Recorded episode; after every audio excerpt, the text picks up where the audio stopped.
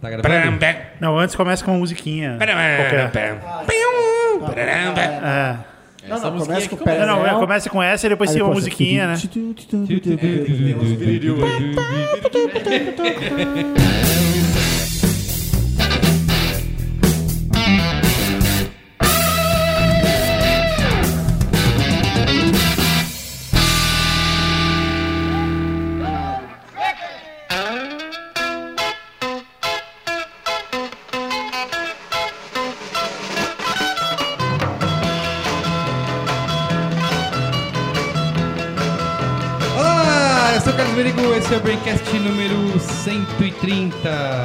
Também, Gustavo Mafra, conhecido como o Braincast mais enrolado de todos os tempos. O Braincast que não deveria ter acontecido. Que acho que não queria ter sido. Vocês ouviram a voz do Gustavo Mudakino, nosso polonês preferido. Cristiano Dias, Ciegas. Boa noite, internet, boa noite, Brasil. Luiz Olha, Yassuda. recebe, acabei de Estamos receber aqui, a pauta do estamos Braincast aqui novamente parindo esse Braincast a forceps. Muito bem. Vamos que vamos. E temos um convidado de honra, que é Adriano Brandão. E aí, Adriano? Olá, tudo bom? Ó, 100% dos braincasts dão errado comigo. Isso. Mal tem um padrão, mal tem um padrão. Muito bem. Vamos ao comentário. Não, não, tem que falar qual é a pauta, né, Gustavo? É, cara aí, apressado. Vira... trouxemos um especialista aqui hoje para traduzir a mídia digital. Todas as a sopa de letrinhas e todos Os os, termos, termos, em os inglês. Isso. Motherfucker. Tudo pra no final dizer, na What the dúvida, fuck media? Isso. na Contrate dúvida anuncia no B9 Isso, e liga pra FTP e... E é garantido. Muito bem. Ó, eu achei aqui os buzzwords. Programmatic Buying, É. Data Mining. Você fala Data Mining ou fala Data Mining? Cara, sei lá. Na Califórnia Data. Behavioral Targeting, Branded Content. É isso. Bacana. Adriano, contamos com você, Transmídia, Não cara. vai ter transmídia, não vai ter... O programa é seu hoje, Hoje a gente cara. vai completar a do bingo da... É, hoje é o bingo. selling. Exatamente. Tá, ó. Vamos ao comentário nos comentários aí, Gustavo. Tem que ir? Tem.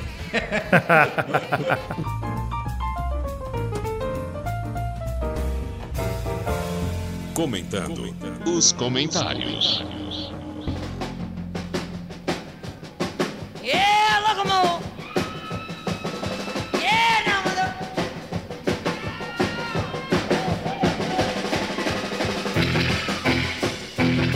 Comentários comentários, último programa, o número 129. Qual foi o tema mesmo? Que eu esqueci. É... Caraca, sei. você Teste esqueceu o programa que a sua mulher participa, É, você deixa- esquece. Deixa lá em casa, ainda bem que ela não escuta. e o papel feminino. Chinelada? Um... Chinelada, muito bem. Foi um breakcast muito popular e polêmico. Várias pessoas deixando comentários. Foi, teve muito comentário.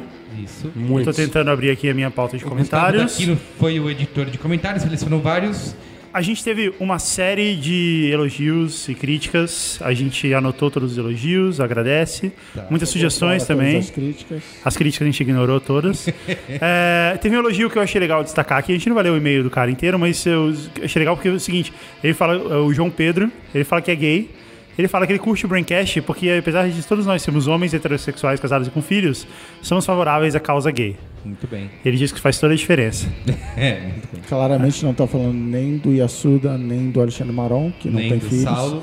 É, nem do Saulo. Que não, não, mas Saulo não tava nos comentários, então assim. Sem contar que ninguém sabe brincadeira, exatamente a vida particular de cada pessoa aqui dentro. Não, mas foi. mas esse comentário não surgiu do que a gente tava Foi, comentando foi, tô naquele. de, tô de zoa. tô de Naqueles zoa. comentando os comentários do programa Isso, passado que foi tudo da pizza. remendado. Não, é, é isso aí, cara. da A gente defende minoria lésbica, É gay, bissexual, transgênero, feministas, ateus, negros, vegetarianos, Ah, não, imigrantes, Aí você já tá. freelancers, torcedores do Palmeiras, torcedores do Vasco, usuários de Nikon, certo? Usuários do Twitter. Todas as minorias aqui. Outro e-mail, outro e-mail legal que teve foi do Caio Simplício. Ele escreveu assim: Eu ouço o Braincast segurando um fuzil carregado com munição Full Metal Jacket. Aí eu pensei, cara, finalmente, finalmente a gente achou aquele maluco que vai perseguir a gente, matar a gente na rua. e aí ele assina assim: Caio, 18 anos, soldado.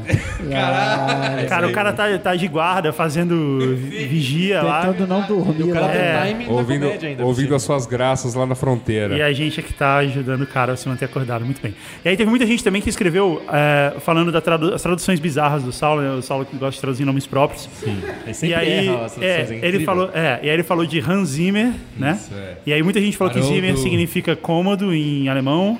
Cômodo no sentido de quarto, né? De, de, de uma casa. E ele falou também o Gerald Butler, é isso? É, que ele chamou de Geraldo Geraldo Manteiga. E aí as pessoas falaram que Butler, Butler é mordomo, né? Ele podia falar mordomo. Mas em defesa do Saulo, Geraldo Manteiga é muito mais legal. Manteiga, pode ser Geraldo Manteiga. É, manteiga, pelo amor de Deus. E aí. Então, sempre lembrando que se você quer que o seu e-mail venha direto para a pasta Braincast do meu Gmail, você escreve para braincast.brainstorm9.com.br. Agora, o mais legal é que você pode discutir e mandar o seu comentário no site. Você que só escuta o Braincast, que achou pelo iTunes, existe um site brainstorm9.com.br. Você entra lá, tem um post e aí lá tem comentários, tipo comentário, comentário de blog, sacou? E aí Não é como os comentários de portais. não, não é, porque a galera é inteligente, esperta, tem uma discussão legal. A Ju Valau e a Cris Bartes, Ah, não, Bartes. Que, que participaram do último programa, interagiram com a galera lá, discutiram sobre, você recebe sobre um o programa e-mail toda todo. vez que alguém responde o seu comentário. E você pode usar memes. Você pode responder com memes. você pode mandar um ok. animado. Sabe? Bom, agora sim, Merigo, vamos lá. Danilo Nunes, fala aí. Danilo Nunes, é- e é isso, desde que você assumiu a editoria desses e-mails, não tem mais nada, assim. Esse é o Ah, comentário do sim. blog. E aí não, não tem. As pessoas não colocam porque fica público lá e tal. Então. É isso. É, é assim agora. A gente tá. tá- Tá a gente, é, a gente, a gente pegou tudo lá pelo, pelo Big Data do B9, então não precisa falar aqui. Tá. Excelente No momento que ele colocou o IP dele lá, cara, já era, a gente sabe tudo. Ó, Danilo disse o seguinte: excelente podcast, mas acho que vocês gastaram muito tempo analisando se cada filme ou série passa no teste. A meu ver, o principal objetivo do teste não é qualificar cada obra individualmente, mas sim a influência que a sociedade exerce sobre sua produção cultural como um todo. Não existe nenhum problema em uma determinada peça não passar no teste, assim como não há nenhum mérito por ela passar. O problema é quando uma grande porcentagem, porcentagem delas não passa. Isso é um reflexo de que há algo errado no meio em que elas estão inseridas. Concordo com ele, mas aí o programa teria acabado na duração que você levou para ler Isso. esse e-mail. É, não, eu acho. Eu, eu ouvi o programa também e eu achei que. é, é, eu acho que o teste não funciona pra filme. Não, não cola, porque quando se fala de quadrinhos, né, que é a ideia do teste, você está falando de uma. De, de toda uma situação que se desenvolve durante muito tempo e tal, né? Várias edições. Então ali você está tentando retratar um mundo. E a ideia do teste é falar, ó, esse mundo tem a ver com o mundo real, onde mulheres fazem parte do mundo. Tudo bem, mas um filme, um filme às vezes é, tipo, é um momento muito pequeno na vida de uma pessoa, assim, é normal que não exista Tá bom, mas aí. personagem é- feminino. Mas por que, que é. Não, dis- eu discordo. Justamente que aí é, é centrado num homem, é tudo que elas Não, porque eu tô falam. falando assim, assim, se tem mulher, a Mas mulher assim, um tem filme, que estar um filme sobre homem. comédia romântica, as mulheres conversam entre si só sobre homens e os homens conversam entre si só sobre mulheres. E faz sentido dentro daquilo ali, porque é uma, é uma amostra muito pequena da vida das Não, mas pessoas que e é sobre isso. de- É sobre os relacionamento. filmes de. é, Agora, numa série de TV, tipo, sei lá, Friends, aí não, aí é. é, aí, série é mais sim, fácil. Por porque o negócio se. se Se você se pegar os desenvolve. grandes, os filmes mais vistos em, num período de cinco anos, cara, nem metade passa no teste, assim, né? E, e é uma coisa. Assim, é, E que é um teste bem. bem, sim, bem basicão, básico, assim. simprão. Isso- Ah. Eu acho que o aprendizado disso é que é- e tem tudo a ver. né? A gente não tá falando quando o filme não passa no teste, não quer dizer que o filme é ruim ou se ele passar que o filme é bom. É que roteiristas, produtores, diretores, etc. Os caras que estão contando as histórias não estão contando histórias que envolvem Eles mulheres escolhem deliberadamente. isso, exato. Até porque os, produ- os grandes produtores de Hollywood ainda enxergam filmes que têm mulheres como o centro das atenções, como as personagens principais, ainda é como se fosse um filme de nicho, sabe? Ah, esse filme que tem mulheres fortes é um filme pra menininha. Ah, o próprio Blue Jasmine que vocês é, citaram, eu fiquei tentando lembrar, porque na hora que ela conversa com a irmã, ela tá falando, ela tá falando da vida dela, mas o ponto de vista da irmã é muito focado naquele namorado dela lá, Isso, é. e depois no Louis C.K. e tal. Então assim, a Jasmine é a personagem principal, ela é densa, né? Mas aí é, é uma, é uma coisa muito importante que vocês falam assim. Aí a coadjuvante já é amiga fútil, a chefe, não sei o que sabe, acaba virando uma parada bidimensional. Então, é, como já foi falado tanto aqui quanto no programa quanto no comentário, é mais uma ferramenta para chamar a atenção da gente e falar, puta, é verdade, esse filme. É, mas tem uma revelação muito legal sobre a lição Bechdel no próximo e-mail. Lê aí, Merigo. É eu que vou ler? Você não vai quer ler? eu leia? É, eu li o Eu primeiro. leio, tá bom, vai lá. Arroi, Arroi! Arroi. eu sou o Dario. Na última vez o Guga que soube pronunciar meu nome. Na cara de todo mundo. Então é essa. É que ele é de Brasília. 21 anos de Brasília. Escrevo para parabenizar pelo programa, um dos melhores na minha opinião, e com certeza o episódio que eu tenho mais coisas para comentar. A Ju e a Cris foram essenciais e sempre traziam as questões certas. Adoraria vê-las mais vezes aqui, tal qual outras participações femininas. Não vai rolar, porque, pô, mulher. A gente tem uma cota. não, a Mulher não gente dá. tem uma cota de um Cris por programa só. Então. É, é, tem isso também, tem o contrato do Cris Dias, a gente tentou tirar essa cláusula, deu, deu um maior problema. Para além do comentário elogio padrão, que a gente agradece, obrigado, vou tentar aprofundar uma questão sobre o teste citado.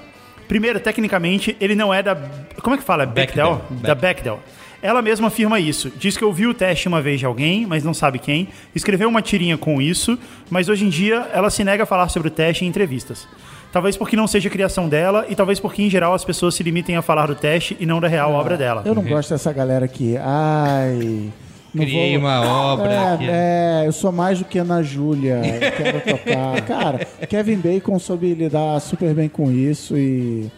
Não se levar a sério. Mas, Mas quem é Kevin Bacon, né, cara? Você tá querendo comparar o resto da humanidade com Kevin Bacon. Você acha justo isso, essa comparação? Ok. Ah, podia comparar, sei lá, com o David Hasselhoff. Qual é aquela banda lá que tinha, o comerci... que tinha uma música que tocava no comercial da Intel?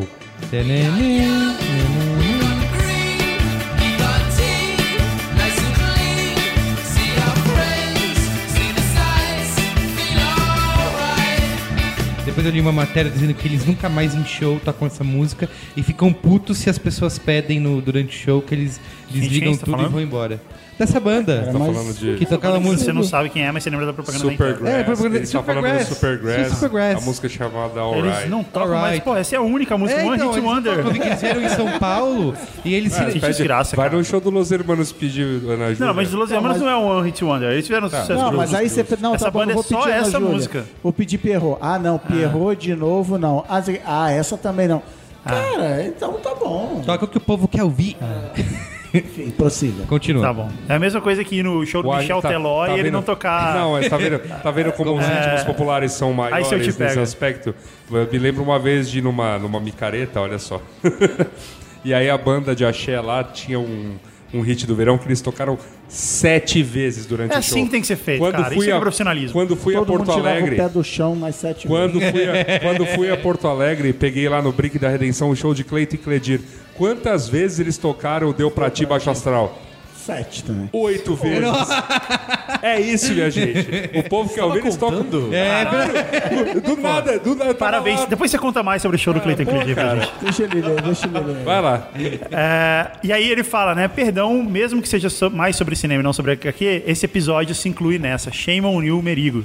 Nessa de não falar da obra da Alison Bechdel ao invés de falar e falar do teste que não é dela. Tá. Alison Bechdel é uma quadrinista norte-americana muito foda, com obras do caralho e que discutem sexualidade e relações familiares de uma maneira muito mais profunda e realista, tendo como duas principais obras Fun Home, que fala da história dela com o pai, e Are You My Mother, que fala da história dela com a mãe. Aconselho de verdade as leituras. Legal. A Alison é, como praticamente todos os quadrinistas que não escrevem nem pra Marvel nem pra DC, uma artista de nicho. Então, assim, eu, eu, no lugar dela, veria o teste como uma ferramenta de Boa. divulgação do meu trabalho. Mas, assim, Falta humildade. ela né? entende muito mais da carreira dela do que eu, obviamente. Justo. É, mas, assim, Alison, relaxa. A Alison não ouve o Braincast, cara, porque a gente não passa no teste. pra além disso, não passa no teste dela, sabe? Ela chama só é de dela. teste. Na verdade, ela chama, ela chama de aquele maldito teste. É o meu teste. Pra além disso, é legal notar que o teste não define nada, como foi falado muitas vezes no episódio. Ele só faz a gente parar pra pensar em como a indústria e de filmes lida com personagens femininos. Pra isso mesmo, existe um outro teste inspirado em Pacific Rim, o Makomori, que basicamente é seguir outras três regras. Um, pelo menos um personagem feminino. Ela possui seu próprio arco narrativo. Esse arco não é um suporte pra história pessoal de um homem. Pacific Rim não passa nesse Pa- teste. passa, passa. Não, o arco dela é, é baseado na história de um homem. É, Não, que homem? Do, é, isso não é spoiler. não, fala. do comandante ou do, do personagem principal?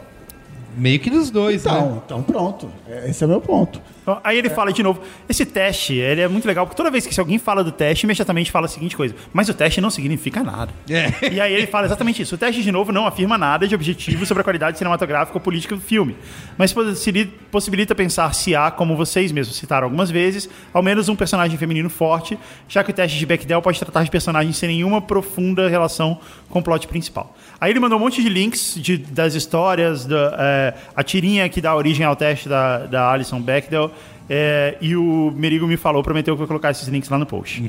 É, o Fernando Machado, que é analista fiscal de São Paulo. e é- Ih, olha só. cara, analista fiscal de São Paulo. Quero ser amigo desse cara. É, pô, não, ó, olha a cauda longa do. Quão, quão longa é a cauda longa do Braincast, né? Tipo, também mandou um e-mail falando a mesma coisa, é, e recomendando a leitura do Fan Home. E ele também adicionou o seguinte: que a Alison ganhou o prêmio Eisner de 2007. O Oscar dos É, quadrinhos. O Oscar The dos Oscars goes to... É o Grammy dos quadrinhos. O Oscar é o Grammy do cinema. Isso. bem. Tá.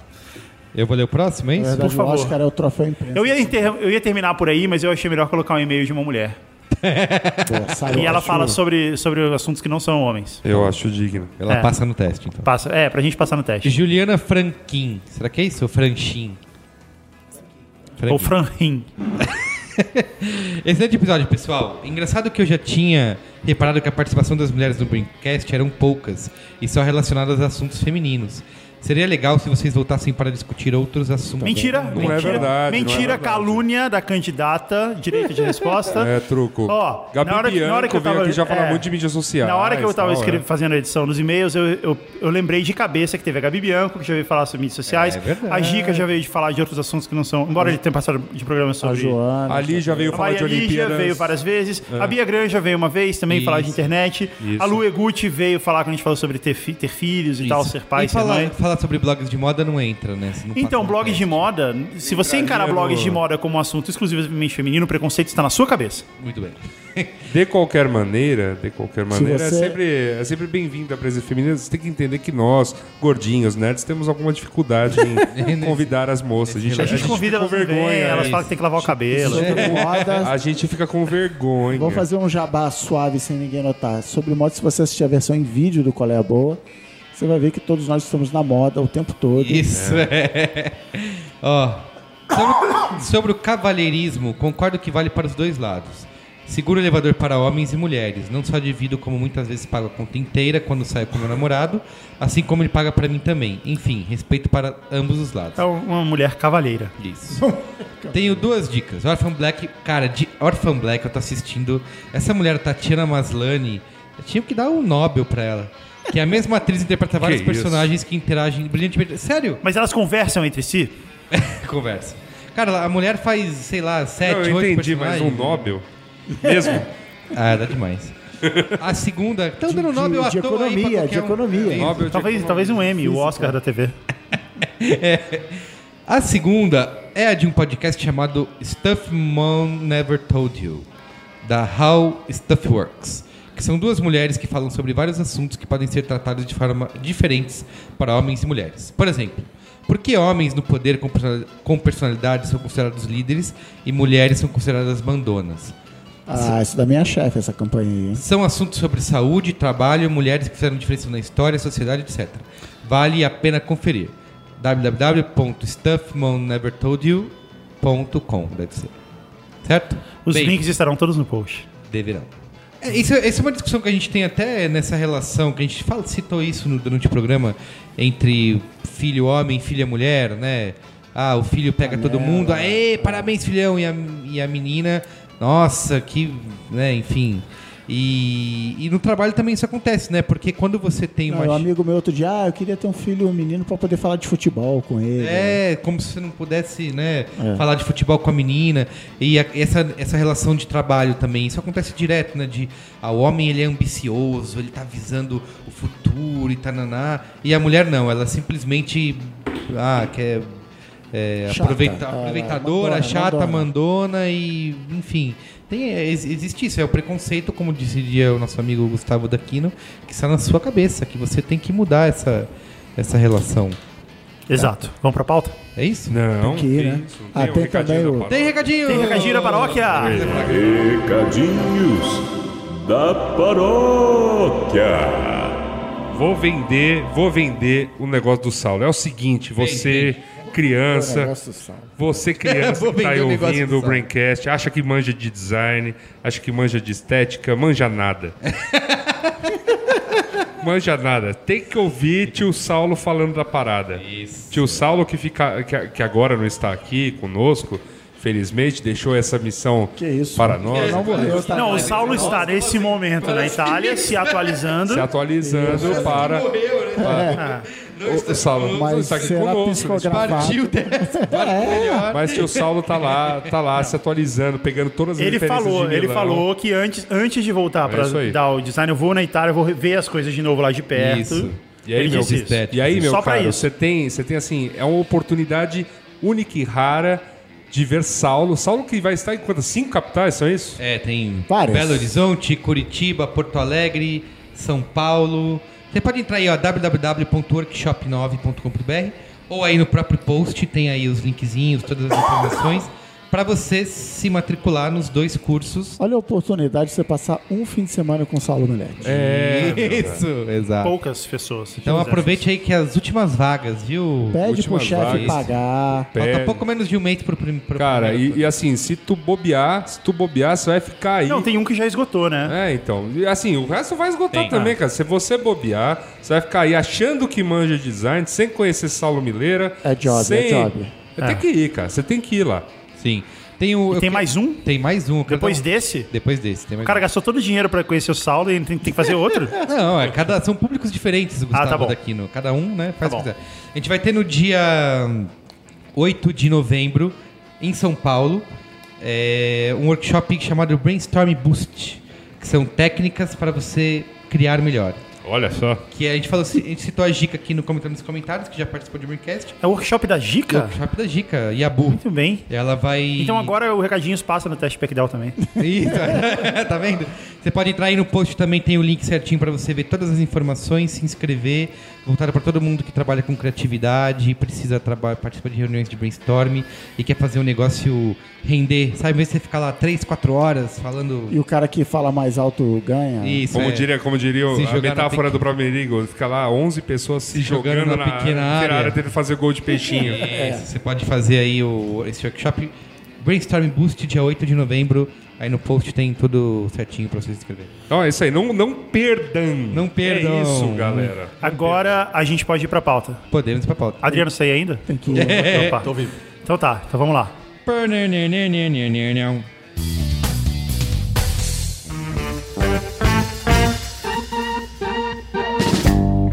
Muito bem, Gustavo Daquino, traduzindo a mídia digital, certo? Você que é um ávido... Translating the digital media. Isso. Que seria, seria, se traduzindo a mídia digital fosse um- uma peça, um É. formato de mídia digital, o nome dele seria Translate the Digital. Do grego, Jamais falaria em- do grego, mídia. Seria espanhol, super media. translating media. Do latim, na verdade. Eu queria, na Do verdade, latim, começar mídia. essa, essa sopa de letrinhas, termos em inglês gourmetizados, e fazer a pergunta mais polêmica e que mais me interessa nesse- nessa discussão. Que É, para benefício próprio. Isso para benefício próprio, eu preciso saber a opinião de vocês. O Banner morreu ou vai morrer? Jamais. tá aí uma parada que você nunca vai se livrar. Nem eu, nem você, nem ninguém. Fala aí, Adriano. Ele não morre, ele só fica melhor. Olha, É isso. bonito, hein? Tudo que o Cris queria. O Cris, Tô chorando de emoção aqui. o Cris falou assim: vamos chamar um especialista que vá contrapor vocês que ficam aí defendendo o banner. E o Adriano, Mas muito tem uma bem. coisa contra o- nós e o lei- contra os leitores, não é isso? Eu não cliquei, mas minha filha clicou e falou Sim. que é muito Não, então, bom. foi uma parada que eu falei banner. lá no meu Braincast, já que a gente tá nesse modo. Braincast no meu workshop. tá nesse modo workshop. Que eu mostrei o primeiro banner da história da internet. E que a taxa de clique dele foi tipo 40 e- 40%. 40%. E hoje em dia a taxa de clique é 0,0000040. O primeiro banner da história da internet foi assim: você é o primeiro pessoa a entrar nesse site. É, não, mas é Não, por na isso que verdade, eu clique aqui. Você vai clicar ainda neste anúncio. É. Era o texto. É mesmo? Você já Era- clicou aqui, se não clicou, vai clicar. Uma Era, parada um- assim. era um anúncio da AT&T? É, da É, AT&T. o Hotwire. Né? E assim, e uma das paradas que eu falei é que o vacilo desse banner e que aí decretou a- todos os problemas do banner é que ele vendeu o clique como algo importante. O banner tem que ser clicado. E na, naquela época, no, no, no século passado, eu lembro que uma parada que me marcou muito, que eu fui num site americano, tinha um banner da Coca-Cola e ele não era clicável. Eu falei assim, cara, isso é foda, porque a Não passa Coca-Cola... nos veículos, eles É, vão devolver pra gente. É, a- a- Deu erro. Tá com problema. A Coca-Cola não precisa clicar. Acho que a Coca-Cola nem tinha site na época, assim. Que nem ela compra a placa de gramado, ela comprou um banner, entendeu? Tava lá Coca-Cola, beba Sim, gelada, sei lá e tal. sim. Então, assim, é, e- ex- poderia ter sido dito, não, o banner vai ter um, objetivo de awareness, de você entender, se você está exposto e está aquilo na sua cara. Mas não, como tinha uma matemática fácil de você fazer, que era botar, olha quantas pessoas clicaram no seu banner, olha o meu custo por clique, olha o meu custo por isso. O clique virou o- a alma do banner. E hoje em dia tem estudos da Nielsen, da DLX, que mostram que não existe, principalmente agora com multi, multi-devices e tal, Sim. Não existe nenhuma ligação entre é, clique e resultado de negócio, porque você está vendo num site, depois você viu em outro, e aí o exemplo que eu sempre, que eu sempre conto é, eu fiquei sendo, sei lá, impactado por Netflix dois anos. Era é, inserção em podcast, era banner, era artigo. O dia que eu resolvi assinar a Netflix, Era qual é eu a boa. digitei www.netflix.com.br, botei o nome- Ou Mas- você só digitou Netflix e o Google no fez o Google, resto. né? e- Então, assim, Aí a atribuição toda foi pro Google, É, sendo que entendeu? você viu o anúncio na Netflix. Não, e em tem, um, tem 400 até um termo que é orgânico, atribuição orgânica, porque eu digitei a URL e, e é, um, é um dinheiro que não é contado. Assim, o cara, se o cara usar a metodologia atual, ele, ninguém leva a atribuição disso. Ele gastou uma boa grana. Então, assim, muito, muito, muito do problema do banner hoje em dia é, é essa visão de, de clique, de número, CTR. de atribuição. Mas de o próprio CTR. cliente não cobra isso? Ele não quer ver lá o número de. Não, tem cliente que chega e fala o quanto que ele quer de ROI. Assim, ó, no mínimo, eu tenho que fazer seis vezes, sete vezes o Sim. custo da publicidade. Sim. Eu queria ver ele fazendo isso em outra mídia, chegar, sei lá, na revista e falar, ó, tem que fazer seis vezes, no Quantas mínimo. pessoas tal. clicaram na minha página da revista? É, complicado. É, essa, essa é uma piada constante que a gente faz, né? Que quando a, a agência vai apresentar os resultados pro cliente, chega lá a equipe de TV e tipo, olha o filme que a gente fez, passou na novela da Globo, ah, que, que genial, foi, passou várias vezes, etc, tal. Pô, foi muito bom, né? Foi bom demais, é. Quanto custou? Só um milhão. Ah, beleza. Aí entra o pessoal da internet. Ó, tá aqui o banner que a gente fez aqui no Google, a gente pagou 6 centavos. 6 centavos? Mas meu concorrente tá pagando 5. Que absurdo. Hoje eu ouvi falar de um Quantos centavo, cliques deu? como assim? É, é, pois é. é. é muito baseado nisso, né? Acabou virando. É, é o que você falou, isso. Lá atrás, quando o cara era desesperado pra vender esse banner, ele vendia por qualquer valor, por qualquer coisa. Isso acabou sedimentando as regras do- da, da métrica, né? Do, de como que a gente vai vender isso depois. Até o formato banner, ele é meio estúpido, se você pensar bem, porque ele foi feito numa época que a gente usava monitor 480. É, uma É. Ele é que tão você tinha diferente do conteúdo, Não, né? você tinha uma dificuldade gigantesca de carregar conteúdo, que você tinha Mori 14400, sabe?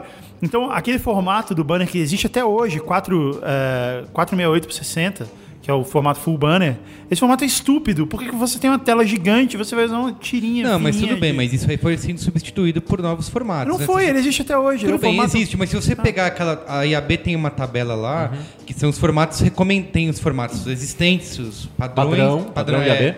Exato. E aí tem os formatos recomendados. Se você pegar os formatos recomendados, são todos diferentes do. Aliás, no B9 tem vários deles, Catim, você pode comprar lá e liga na FTP. Todos, inclusive. Isso. E, e assim, ele já recomendou que são formatos maiores, tem os formatos interativos, que Não, é, aumentam. não, não, tem beleza, isso, isso, isso, evoluiu bem, assim, isso ficou legal. Mas eu acho que agora a gente começa a ter uma época em que, durante muito tempo, não, você tem que usar esses formatos, são os formatos padrões, todo mundo faz, a agência produz nesse formato, então ela não vai querer produzir um formato só para o seu site e tal. E agora isso, tá mudando um pouquinho, assim. Você pode ter um formato legal que tem muito mais a ver com o seu conteúdo, funciona melhor dentro do seu conteúdo. Mas o ainda assim a agência aceita prefere isso. o padrão, né? Porque Ah, não, não. que Existem, mudar o... existem casos e casos, existem vários, existem agências e agências. Mas não é uma fabriquinha de produção de banner? Ah, depende, cara. Tem agência que é foda e tem agência que é lixo. Nomes, nomes, quero nomes. Tá. Mas e assim, a gente tem uma discussão. Eu não sei quem foi que jogou esse nome na roda, que eu vou confessar minha ignorância, eu nunca tinha ouvido falar. que é a tal da mídia programática. Aí o Cris Dias mandou um link lá dizendo que a PG. P. Procter Gamble Gamble. vai usar, sei lá, até 2017, sei lá quantos por cento da mídia deles Sim. vai ser mídia programática. Inclusive, é, eu estava procurando um número aqui, mas não tenho esse número. É, mas, enfim, uma porcentagem X. Segundo o Ibope, pode Isso, ser. segundo o Ibope. 2 a... É. Exato, entre 2 a 18. Não, mas pra Procter Gamble é uma, é uma bolada, Isso. é uma bolada. Dizendo que vão usar. É, faz Esse- sentido. O que, que é mídia programática? Adriano Brandão, Mídia partner and co-founder na VAG Na Incorporated. VEG, é isso mesmo. É, mídia programática, assim, a gente está acostumado a, a- a fazer anúncio em mídia programática, ou ver anúncio de mídia programática, a gente nem sabe, porque o nome às vezes dá uma mistificada. no Sim. Mas se você comprar é, é, Ads, AdWords no Google, você está fazendo mídia programática. Porque Tá. você não está mandando um PI lá pro Google e falando, ó, amanhã você coloca aí, por favor, aí Sim. é uma campanha que vai Sim. até o dia 15. Sim. Não é assim que funciona no Google. Assinado. e tal. Basicamente, mídia programática é isso. O lance é que a tecnologia te permite tanta coisa, tantas, tantas nuances nesse, nesse, nessa programação de mídia que começa a sofisticar, sofisticar, sofisticar, sofisticar. É, basicamente é o que, que- o que você precisa para você ah, ah, programar uma, um- uma mídia? É imaginar onde que você está colocando aquela mídia e qual é o público que está acessando. A E diferença você tá entre disposto a pagar por essa inserção. Exa- exatamente. Então o lance todo que o criou-se lá na Overture, lá no- quando eles fizeram as primeiras eh, publicidade baseada em, em- em busca, é que na verdade existe um leilão que é quem que quer pagar por, por, sei lá, pela palavra, enfim. Leilão. É, é, A exato. palavra é leilão. Leilão, leiloeiro oficial. O cara escreve lá leiloeiro oficial, o, o leiloeiro Sério, vai oficial. ficar muito fácil entender esse exemplo. É, é, Foi horrível, um meta foi exemplo. A palavra imóvel. Imóvel. Casa o cara, própria. exato. O cara tem uma imobiliária e ele vai lá e quer anunciar a palavra imóvel. Se todo mundo. Se tivesse um preço de tabela lá, sei lá. Um, um real por clique, coisa desse tipo, como que o mecanismo de busca ia fazer para colocar primeiro? Ia ser por relevância, quem chegou primeiro? Qual que é o lance? Então, o, o Overture, na época, a gente chamava GoTo.com, criou o modelo de leilão. Quem paga mais aparece primeiro. E aí era dinâmico, porque, tipo, os- o- ninguém queria é, perder o leilão. Então o cara colocava num dia, via o resultado, opa, consegui entregar, não consegui entregar, colocava outro valor. E aí começou a se desenvolver programas que co- começavam a fazer isso automaticamente. Entregar, descobrir qual que era a média de preço, por exemplo, da palavra-chave, e fazer isso automaticamente. Isso é tipo 95, 96, é, faz quase 10 Sim, anos. virou que nem essa galera que joga Ultimate Team do FIFA. Não, 95, 96 faz quase 20 anos. 20 anos. Você É, tá vi- velho, é isso, cara. exatamente, 20 Você anos, tá caramba.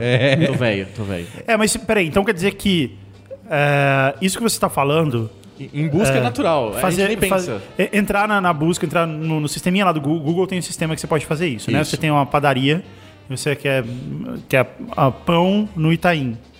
Você quer combinar essas duas palavras, você entra lá no sisteminha, você não precisa ter uma agência e tal. Você vai, Não. você vai lá e faz seu próprio dinheiro, então paga com cartão de crédito, certo? Isso. Isso é feito há bastante tempo. Muito tempo. É. Do Google a partir de 2001. A gente pode existia. chamar isso de mídia programática. Isso é mídia programática. Ou seja, mídia programática não é um negócio que inventaram agora. Não, não. A gente é t- tão natural. é- é- Pra a- a, imprensa- gente que não tem esse nome, mídia programática. É, esse foi um, é um, re- é um rebranding. É que na verdade não é bem rebrand, porque o que a gente fala. É, o pessoal associa mais o nome mídia programática quando é display feito dessa maneira igual ao search. Tá. Então, se o cara é, compra, geralmente compra banner mandando PI lá pro portal. E aí você, o portal vai falar, ó, custa tanto, eu tô mandando PI, vai de, sei lá, uma exposição de 15 dias, 30 dias, fechou. É, o- é manual, é no telefone, no e-mail, é No canal turismo e automóvel. É, eu acho, exatamente. que, eu acho que o que. O, o que o que acontece com quem chama de mídia programática é que a- aquele mecanismo de leilão que tinha lá no search tá replicado no display também. que não é e também não é o, o, o- o grande lance, o grande bicho papão da atualidade. Não é a mídia programática, porque isso existe há muito tempo. É o programmatic buying. É a compra É programática. o fato de que. Não, é sério. É, é, É, mas é- é legal assim. É tanto jargão aqui, É vamos jargão. lá, né? É porque o programmatic buying Ainda é porque tentando diferença antes aí. você tinha o dono da padaria lá com o cartão de crédito dele fazia isso. Programmatic Uhum. buying você pode ter um sistema que faz essa compra para você. Você programa o sistema. Mas também É, a ele mesma compra coisa. várias coisas. É diferente que o cara da padaria não vai mandar, eu de novo fica falando disso, mas ele não vai mandar o PI lá pro Google e comprar 15 dias Não, de, mas assim, a- a- o Google também sempre foi desse jeito. Que, tipo, eu e Merico fazemos um. que- queremos anunciar na palavra pão Itaim. Uhum. Ele faz um lance de um dólar, eu faço um lance de cinco dólares.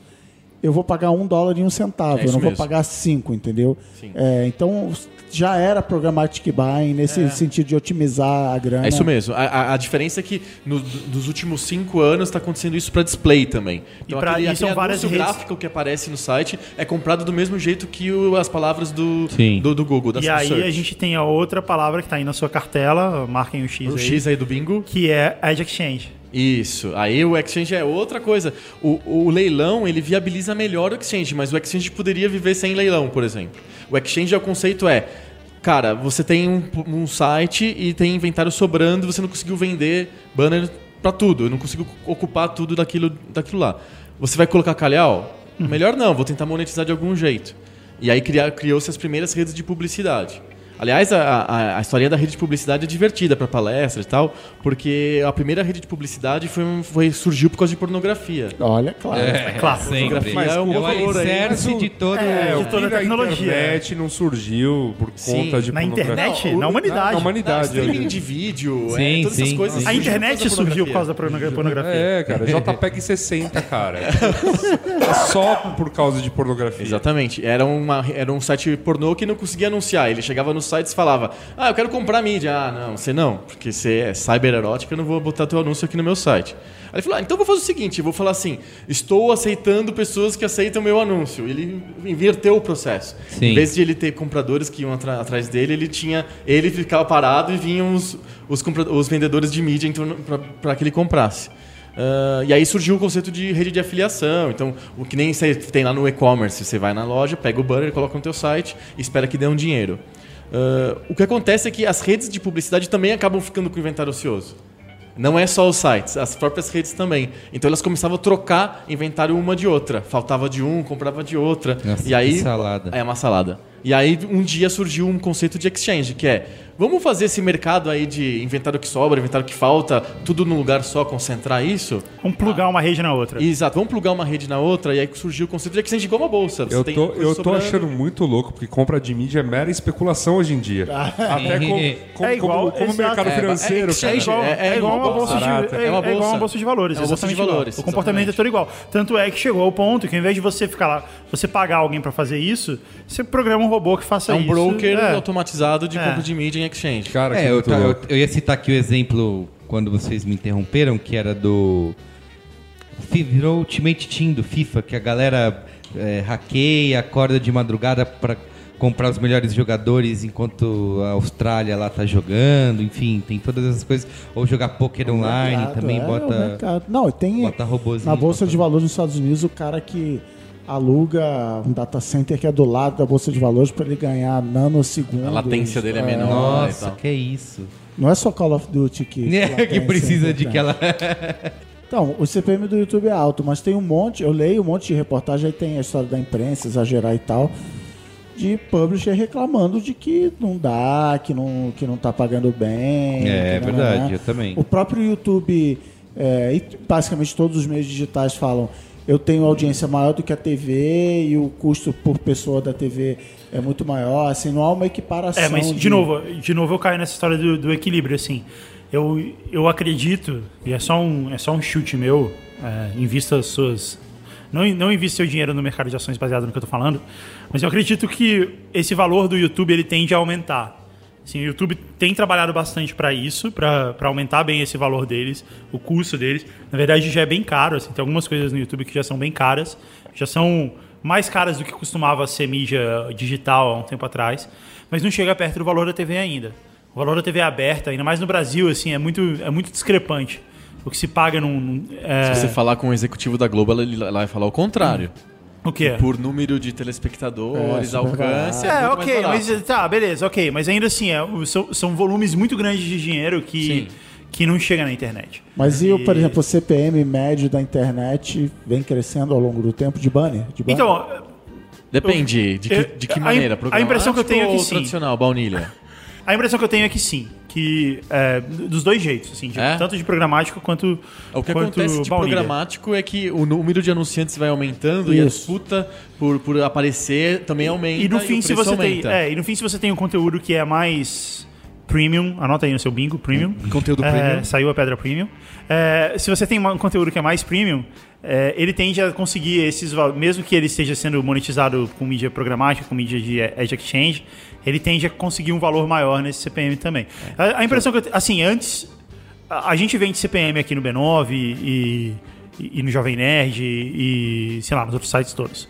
Aí, basicamente E- todo mundo vende. A gente vende Todo bem mundo alto vende CPM. e assim, há um tempo e, E a atrás mídia programática pode ser CPM, não É. é, obrigatório que seja CPC Não, ou e assim, CPA. E, e esse valor tem sido mais alto e tem sido mais fácil de vender ele mais alto. Acho que- não sei A se- Agora, agora eu tenho uma pergunta mais básica. A gente tem que explicar o que é CPM Eu e ia CPA. falar isso, É. exatamente. CPM, CPA, CPC. Então, é, para o nosso amigo soldado, analista fiscal que está ouvindo a gente, é, CPM é custo por mil. Custo por né? mil. A Então gente chama de- mostrei mil banners. É é visualização. Cada Isso. vez que o banner aparece no, no, No site. no site, a gente chama aquilo de impressão. Isso. Cada, cada vez que ele é visualizado, que ele, é- ele aparece na sua tela. Então, quando você tem mil impressões, a gente cobra um valor X, que É um- pode ser de centavos É, a. E é por isso, por causa desse custo, que às vezes você tá lá, todo meninão, todo feliz, lendo aquela matéria no seu site, a página dá um refresh. dá um Exatamente. refresh. É por por quê? isso. Porque dá outro view, porque ela outro conta É um outro view. publisher canalha que faz isso. É todo mundo Ah, menos, gra- o, menos o menor. Grandes, grandes. O B9 não tá dando refresh automático? Mas, não. Olha aí a solução. Ih, Caralho, cara. não. Contando Black, Black Hat não. E tem, tem o CPA Eu o tava lendo no celular ontem, cara, uma reportagem rolou isso. Ele deu refresh no Ah, celular, não. É, a É. entrevista do Sérgio K deu, um- deu um refresh. É, assim, É. No, no, no- no- numa home, por exemplo, é até justificável que o cara dê um refresh. Mas na matéria, sei lá. Porque aquela notícia muda. É. É melhor que o cara pagine a matéria. Já é bem comum, principalmente em site americano. Ah. Sim. A matéria tem lá 5, 6 Não, tem páginas. esses com, com galeria, Também né? Aí é Tosco, Business Insider, né? Isso. O Way of Life, né? Que você. É, qualquer coisa é 15 slides pra você Sim, chegar até o final sim, e tal. Não, e ainda tem aquele anúncio que pa- aparece. Aquele É o interstitial, né? interstitial. Entre, em ca- entre slides tem Ó, um anúncio Tá, também. O Esse é CPA, o qual que é o CPA? CPA? O C- tem o- antes do, do- de falar do CPA, tem o CPC, que é o custo por clique.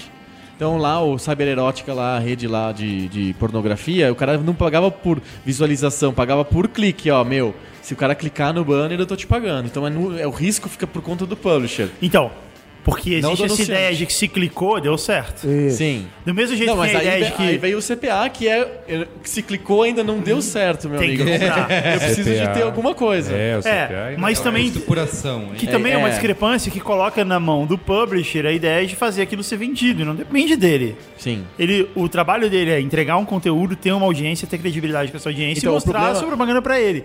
Se o cara vai comprar ou não, isso tem uma série de fatores que ele não pode controlar. Sim, se a peça exatamente. é boa, se o cara tá com dinheiro, se ele vai comprar hoje ou amanhã ou daqui a 10 dias. É isso, Se é. Mas tudo bem, Netflix. o problema é a comparação entre, entre veículos. Não é assim que, teoricamente, não depende do veículo para vender alguma coisa. Ele, o cara pode anunciar em vários e descobrir que tem um lá, cara, que tem uma, um, um resultado melhor, uma performance melhor. Aí ele vai falar, ah, então acho que eu vou fazer nesse aqui. Não é uma questão... É sempre relativo, assim. Ok, mas aí ele. Aí o certo é que o veículo cobre o preço baseado no que ele acha que é certo. E aí o, o anunciante faz essa métrica e fala: bom, esse aqui dá mais resultado, eu vou concentrar minha verba aqui. É, Beleza. assim, de- Isso é legal. Agora o fato assim de não, eu só vou te pagar quando eu conseguir vender, se, se aquela venda Não, converter. Mas acontece, porque. é, Acontece, eu sabe sei. o dia 20? aquele Ou se eu dia- Então, dia 20 é o dia, né? Porque você Aham. tem uma meta pra bater e tá meio distante de bater a meta. Então, meu, você coloca Dia no fam- 20, muito bom. É, no dia 20, né? que aí todos os veículos vão pro mercado com aquele. a pastinha com a oferta, né? Ó, você consegue anunciar no meu com um preço bem abaixo do CPM. E se mesmo aquilo que ele não consegue vender na oferta do dia 20, ele vai colocar num desses de CPC que pelo ele não sabe quanto que ele vai ganhar, mas ele sabe que vai ganhar alguma coisa. E alguma coisa é sempre melhor que nada. E assim, eu, eu concordo 100% com você de que pagar por clique, pagar por ação não faz sentido em tudo aquilo que eu falei a história da Netflix no início. Mas, como eu falei, é um ecossistema e tem gente que topa trabalhar assim. E tem gente. E quanto maior a network, é, mais ela faz isso e ela ganha dinheiro, porque aí ela sabe. Não, nesse site aqui. Ele, ele começa a usar o algoritmo para automatizar isso e falar: puta, esse cara tem um, tem um banner que está funcionando muito em site de automóvel. Então vou mostrar ele mais em site de automóvel e assim. E os caras não. Então, assim, tem quem tope jogar nesse modelo. e, assim, vendo sempre dos tem, cinco cara, anos. sempre tem é, top. Cinco anos pra trás, é, os grandes portais, os portalões, é, falavam: não, eu não vou entrar nesse negócio de variável, de CPC, CPA, de jeito nenhum. E aí, um por um, cada ano vai passando e vai diminuindo o número de portais que não vendem com. Então eu quero falar, o risco. fulano top. Hoje eu acho que não tem nenhum que não venda. Sempre tem um pouco de inventário que ele vai monetizar daquele jeito, nem que seja experimentando, fazendo Sim. alguma coisa assim. É, e aí tem a outra questão, que aí a gente vai para mais um lado depois do CPA, que é o Behavioral Target. Isso, exatamente. Como é que é? Fala Esse é legal. Quem A nota saiu a pedra Isso. Behavioral Target. Behavioral targeting. É, quem tá com a cartela Behavioral É que o pessoal, o pessoal das agências chama de BT, né? BT, é. É, basicamente, é, em vez de É botar tipo quando uma... sai assim 22, você fala dois patinhos na lagoa. Isso, é, exatamente. Behavioral é target, 33, BT. né? É, a é. idade de Cristo. O, o, o BT, né, que as agências falam tanto, é quando eu compro mídia não por um placement, não por um site, uma editoria, um assunto, mas por um tipo de pessoa. Então, ah, essa pessoa, ela tem um perfil sociodemográfico X ou Y, ou ela demonstrou Tá. interesse por um produto antes. Ah, aquela história do sapato, né? Quando você vai ver o sapato na loja e de repente o, o mesmo sapato aparece milhões de vezes em todos os veículos que você entra, E aí você compra, aquilo é BT. ele continua aparecendo. Aquilo é. BT É. ou aquilo é retarget? É, não é É, o Retarget. retargeting é um, tipo, uma subclassificação do BT. Ah, olha aí. Porque é, o BT é sempre assim. Peraí, peraí, peraí, peraí. do Passado, Saiu a pedra retarget. retargeting. Alguém, linha, alguém? tá, tá quase, tá quase. Tinquina. É, exatamente. O retarget é uma, como se fosse uma subclassificação, uma especialização do BT. Porque o B- BT é sempre assim. Ah, um comportamento passado define como que você vai fazer a- o targeting, a entrega. E o retargeting é o comportamento passado foi na minha loja e viu o meu produto. Então é a única coisa que a diferença é que eu sou eu sou o dono daquele dado. Sim. Tá, É o mas que- assim, É o que eu chamo de first part data e third part data, né? Da- Dados meus. É na minha loja, viu o meu tênis, então eu vou fazer um anúncio pra mim com aquele beleza. mesmo tênis. Mas agora, E funciona, o negócio funciona. agora nosso amigo soldado analista fiscal, ele tá, ele tá lá pensando, caralho. Tá Ele tá, ele tá segurando um né? fuzil Full Metal Jacket e ele tá pensando, caralho. Esse, esse é o personagem Como- do, do, do episódio. Como, né? como, esse, como esse filho da puta, dono da Netshoes, sabe quem eu sou? Como ele até conseguiu que, esse até dado? que de, de saber na Netshoes ou é, na loja. Nada contra ele, amamos a Netshoes, hein? Nada É. Você passou o boleto lá pra Netshoes? contra. Sim. Não, eles são os caras que dominam todas essas técnicas que a gente tá. Exatamente. É basicamente assim, Não, até que pera, não é tão então, creepy você. Hoje tá bem. Hã? Hoje eu consigo ver isso bem disseminado entre todas Sim, as. sim, sim. A galera de e-commerce. e-commerces, Sim, né? Se e-commerce você não domina isso. isso, em e-commerce, não exato. sai É, fora. é basicamente isso. Eles não compram mais assim. Na verdade, comprar mídia é, por exposição simplesmente virou uma tática de alimentar o retargeting. Eu compro mídia ah, rosa, quer dizer, mídia sem nenhum tipo de targeting em algum um portal de grande alcance. E as pessoas, quem for impactado com aquilo, vai entrar no meu site, vai ver um produto e aí eu boto o retargeting no cara. Eu tô só Eu alimentando o funil. entendo no que ele está interessado e aí, e aí faço o retargeting nele. É, exatamente.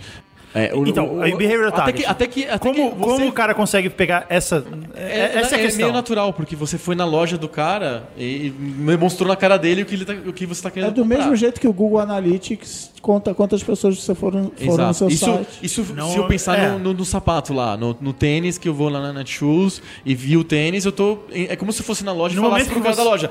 Eu gosto daquele tênis, aí ele anota no cantinho ali, pronto. Não, ok, beleza. Mas no momento que você entra lá, você acessou o site, o seu browser está configurado para permitir que algumas Sim. informações sejam compartilhadas. É isso mesmo. Sejam compartilhadas ali. Uhum. E ele está permitindo principalmente que o, o- essa loja drope um cookie na sua máquina. Sim. Que é o que vai um cookie. Drop um cookie. É, esse é linha, o- linha, agora deu linha. Drop, o cookie é uma coisa que vai pro bingo lá. O drop, o cookie é.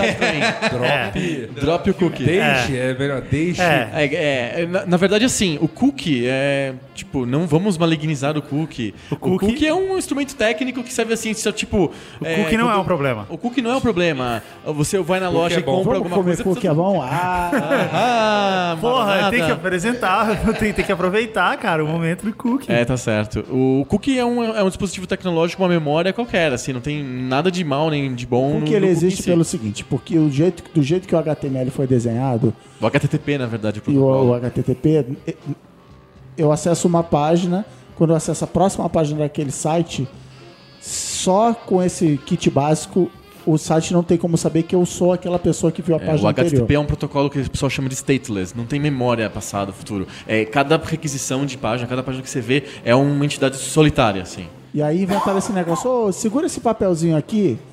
Aí você segura, você acessa a página. Quando você volta na outra, ele fala, qual papelzinho tá na tua mão É aí? isso aí. Ah, legal. É exatamente. Então eu sei quem você é. Isso. Isso é o cookie. Esse é o cookie. Então, na verdade, a gente, as empresas da área, a Então, minha, então o cookie usam- é inofensivo. O cookie em si é inofensivo.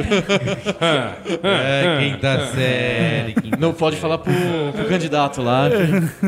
É, enfim, o, a- empresas como a minha, por exemplo, usam cookies como uma alternativa técnica para gravar uma memória de longo prazo. Ah, então de por isso que você tem esse interesse em dizer que o cookie é inofensivo. Mano, não, eu sou Yes! Completamente isento. completamente Sabia, isento. cara. É, sabia. O cookie é uma memória, que nem fala assim, ah, a culpa de tudo tá no teclado, sabe? Tipo, é, um, é uma coisa técnica. Sim. É, é uma, é uma, Não é tá acabando memória. com a sua privacidade. É, ele em si não acaba com a privacidade de ninguém. É, ele não acaba com a privacidade- usam de um jeito malicioso, sim. eles Não, não, ok. acabando com a Mas ele não acaba com a sua privacidade porque. E, e é até legal falar isso, porque você entra lá no e-commerce e aí você vê um sapato e depois esse sapato aparece pra você num banner. Embora ele esteja identificando você ali, isso está sendo feito de forma anônima. Anônima, não tem lá Ele Guga sabe- Mafra É. procurou um sapato. Ele não sabe que o Google é o Google, ele sabe que ah, essa É máquina número. que apareceu aqui te- teve a ver com esse sapato aqui, eu vou É, casar é as isso duas mesmo. E coisas. você tava interessado em sapato, então... E assim, é legal ver o banner do Não, Vai ótimo. aparecer um banner pra você. Isso aqui as pessoas, ai, mas fica assim. Vai aparecer um banner pra você. Pelo menos que esse banner Que seja algo que você seja quer. algo que você Exatamente. tá afim. Sim, é. Eu tô sendo impactado agora, eu mandei pra vocês. Eu comecei a ser impactado por banners de curso de hebraico. Agora, hoje apareceu pra mim curso de hebraico bíblico. Uau. Se você ouve um pouquinho de Braincast, você sabe que é, É a última pessoa, né? Esse retargeting últimas- não é. está bem feito. E aí eu fui, aí eu pedi pro cara da, da, da, da, da mídia falar assim: por que eu tô sendo impactado por banner de curso de hebraico?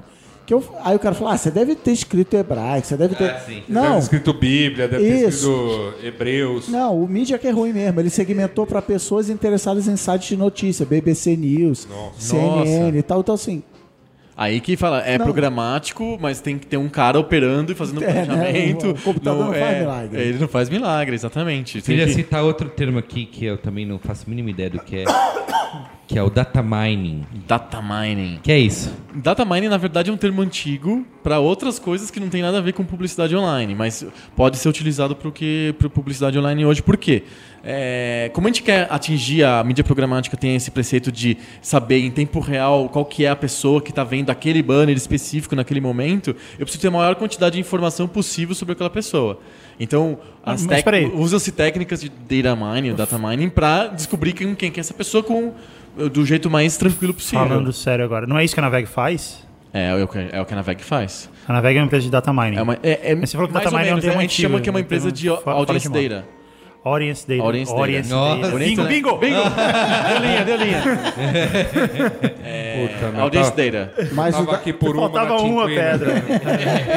É, Você o- tava qual? Faltava uma aqui pra dar Tinquina. Não, mas é, pra entender, quando eu. É, que estão tentando implementar no Brasil, sei lá, com Serasa, lá nos Estados Unidos eu consigo segmentar para pessoas que compraram café nos últimos 30 dias. Sim. É esse tipo de coisa? A gente faz isso, só que a gente faz isso só no comportamento online. Não usa o dado offline como base disso. Porque lá, como a galera compra sempre um cartão de Milhagem, crédito, é. cartãozinho de milhagem, aquelas Exato. paradas, eu consigo pegar o cara, então eu consigo vender kit de clareamento dental para pessoas que compraram muito café, sabe? É, fazer essa. É, a, gente, a, a, a Naveg vende dados assim. Os sistemas de pagamento estão aí, né? É, ó, uma dos grandes vendedores de dados de consumidor, eu vou falar o nome, é a MCA, que nada mais é do que Mastercard. É um operador de cartão de crédito que usa os dados de compras como base de base de ter, que vende para publicidade. É E na verdade existem algumas empresas que são contra... que, são uma espécie de marketplace que elas cruzam esses dados de forma Sim, razoavelmente são os data anônima. exchanges. É. É. Que permite que você faça isso até com mais precisão. É, exatamente. É, tem vários, vários sabores aí de empresas de dados. Um é esse que o Chris falou, de empresas que são vindo do offline e que conseguem fazer o que a gente chama de onboarding. Mais um item aí pro. Todo bingo. o resumo dessa, desse, disso é que, que é essa palavra que o Google acabou de falar, que é a precisão, né? Para que, que a gente usa isso tudo? É para poder atingir o cara certo. É que antes você atingia o cara certo por suposição. Sei lá, a revista é uma revista dedicada a assuntos que a, a princípio seriam para meninas de 12 a 15 Entendi. anos. Eu acho que vou atingir só meninas de 12 a 15 anos.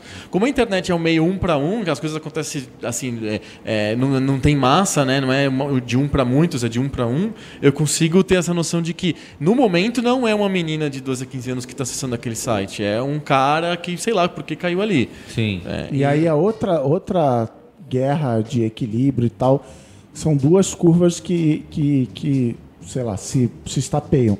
Que sim, o tempo que a gente passa na internet está cada vez mais, tem cada vez mais gente conectada, portanto tem mais inventário. Mas por outro lado, todas essas tecnologias fazem com que o preço, o anunciante gaste menos. Ou ele gaste a mesma quantidade de dinheiro que ele, ganhava an- que ele gastava antes em mais lugares.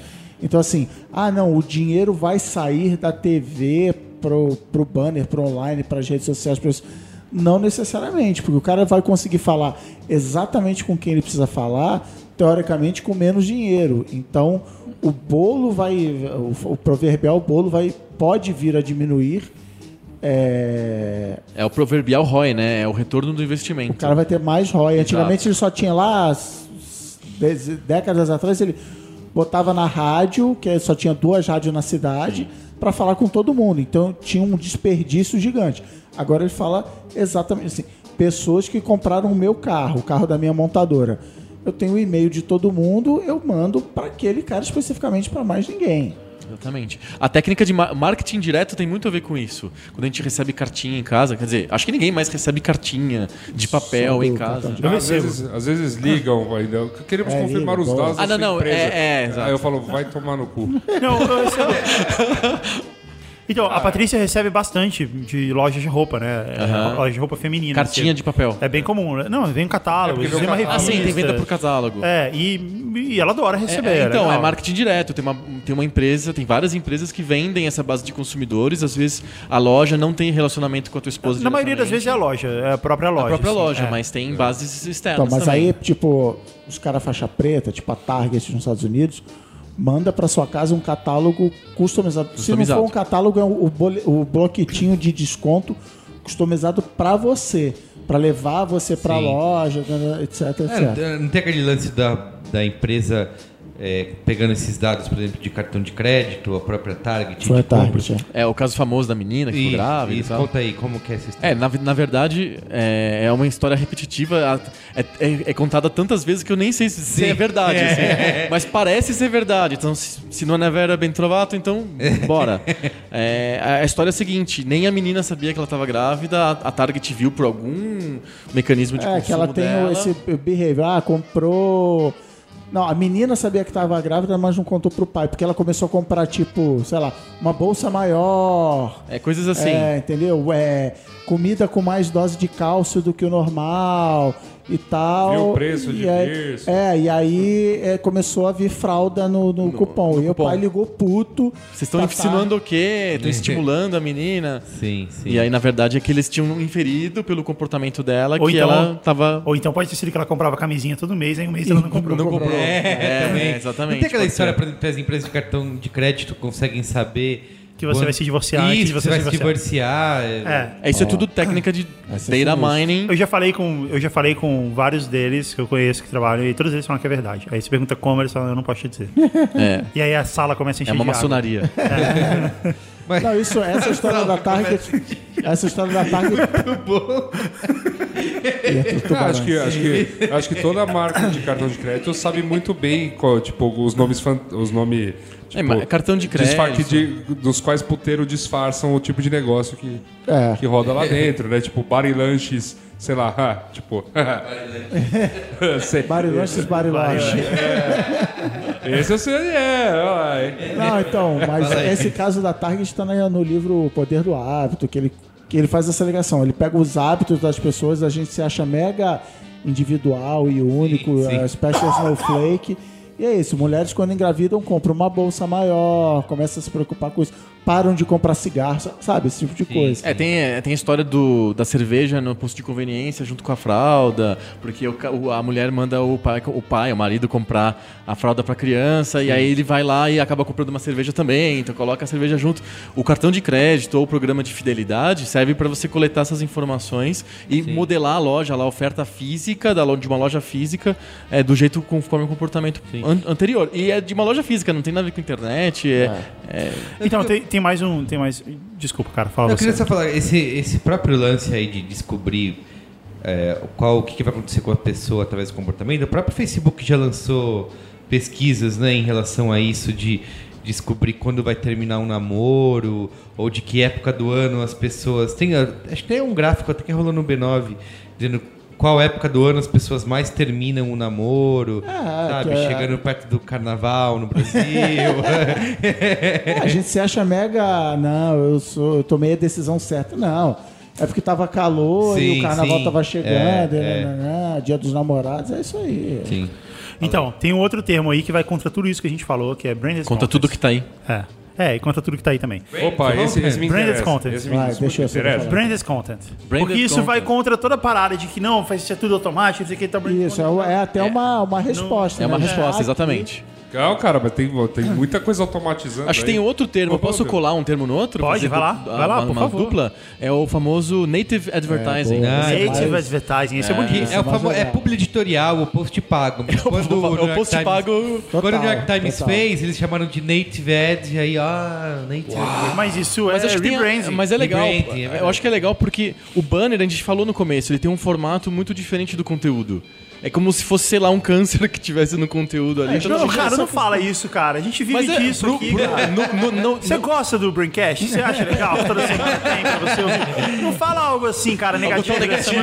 Não é, É. não é, Guga? Cê- ah, fala, Fala- logo. fala o programa, algo que- fala é que- logo que todo esse programa é, rolou. Fala, fala de uma maneira termos de pouco UX, usabilidade, é tipo Cara, muito desconectado. Guga, fala logo a razão desse programa. Você tem um pacote novo, Pacote, hoje é novos dia 20, formatos, hoje é dia novo- 20. nova novidade, é isso, dia 20. Não, mas o Google, eu falei que o primeiro banner, Porra, dia 20. o primeiro banner da internet teve CTR de 40%. Agora é menos de 1%.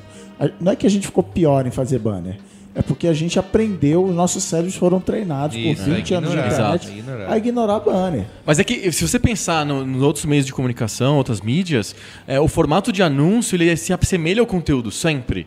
Sei lá, o, o filme de TV ele é um filme, é um conteúdo visual. Com... Já pensou se de repente no- tem a novela e no intervalo é, é um texto assim parado, assim, que não tem É que nada a fim é ver? isso, né? O banner é isso. Ele, Ele é você tem totalmente desconectado. É, né? a internet era cheia de interação, e tem a- som, tem vídeo, tem Não, mas é interação, da- comentário, não sei o Mas é quê. porque vem da, da, da- da mídia impressa. A mídia É. impressa é isso. Até, até, vamos dizer assim, quando você vai anunciar em mídia impressa, é, abre aspas, proibido que você faça Parecido um com, gráfico é. igual da. Não, não, é. O banner, jornal, o banner, da é, o banner é uma Banner isso. mimetização da mídia Isso. impressa na internet. É, mas é fora do Foi bonito, fluxo de leitura, bem. tem, Os tem várias, várias Afinal, questões. os portais já foram conhecidos como revistas eletrônicas. Mas então, vamos lá. Revistas eletrônicas. Nossa, hein? Que bacana. Fantástico também já teve esse- Também, O também. nosso amigo da usabilidade, Ja- Jacob, Jacob Nielsen, Nielsen. ele fez um estudo, dentre vários, sobre essa cegueira de banner, que ele falou assim: entra nessa página e acha onde tem informação sobre aposentadoria. Você economizar dinheiro para aposentadoria. E a resposta dessa pergunta era o banner. E as pessoas não viram. O cara foi, entrou no menu, olhou aqui, olhou embaixo, embaixo da cadeira e tal, e ele não, ele não olhou pro Enxergou o banner. É vira paisagem, a pessoa tá tão acostumada a ver Mas então, branded quadradinhos. content, a gente não a gente É, falou um monte. content. É, native Branded content. É, branded content, a ideia é, me corrijam se vocês não concordam. Branded content é, a gente faz um conteúdo, a gente faz um- uma publicidade inserida dentro do conteúdo.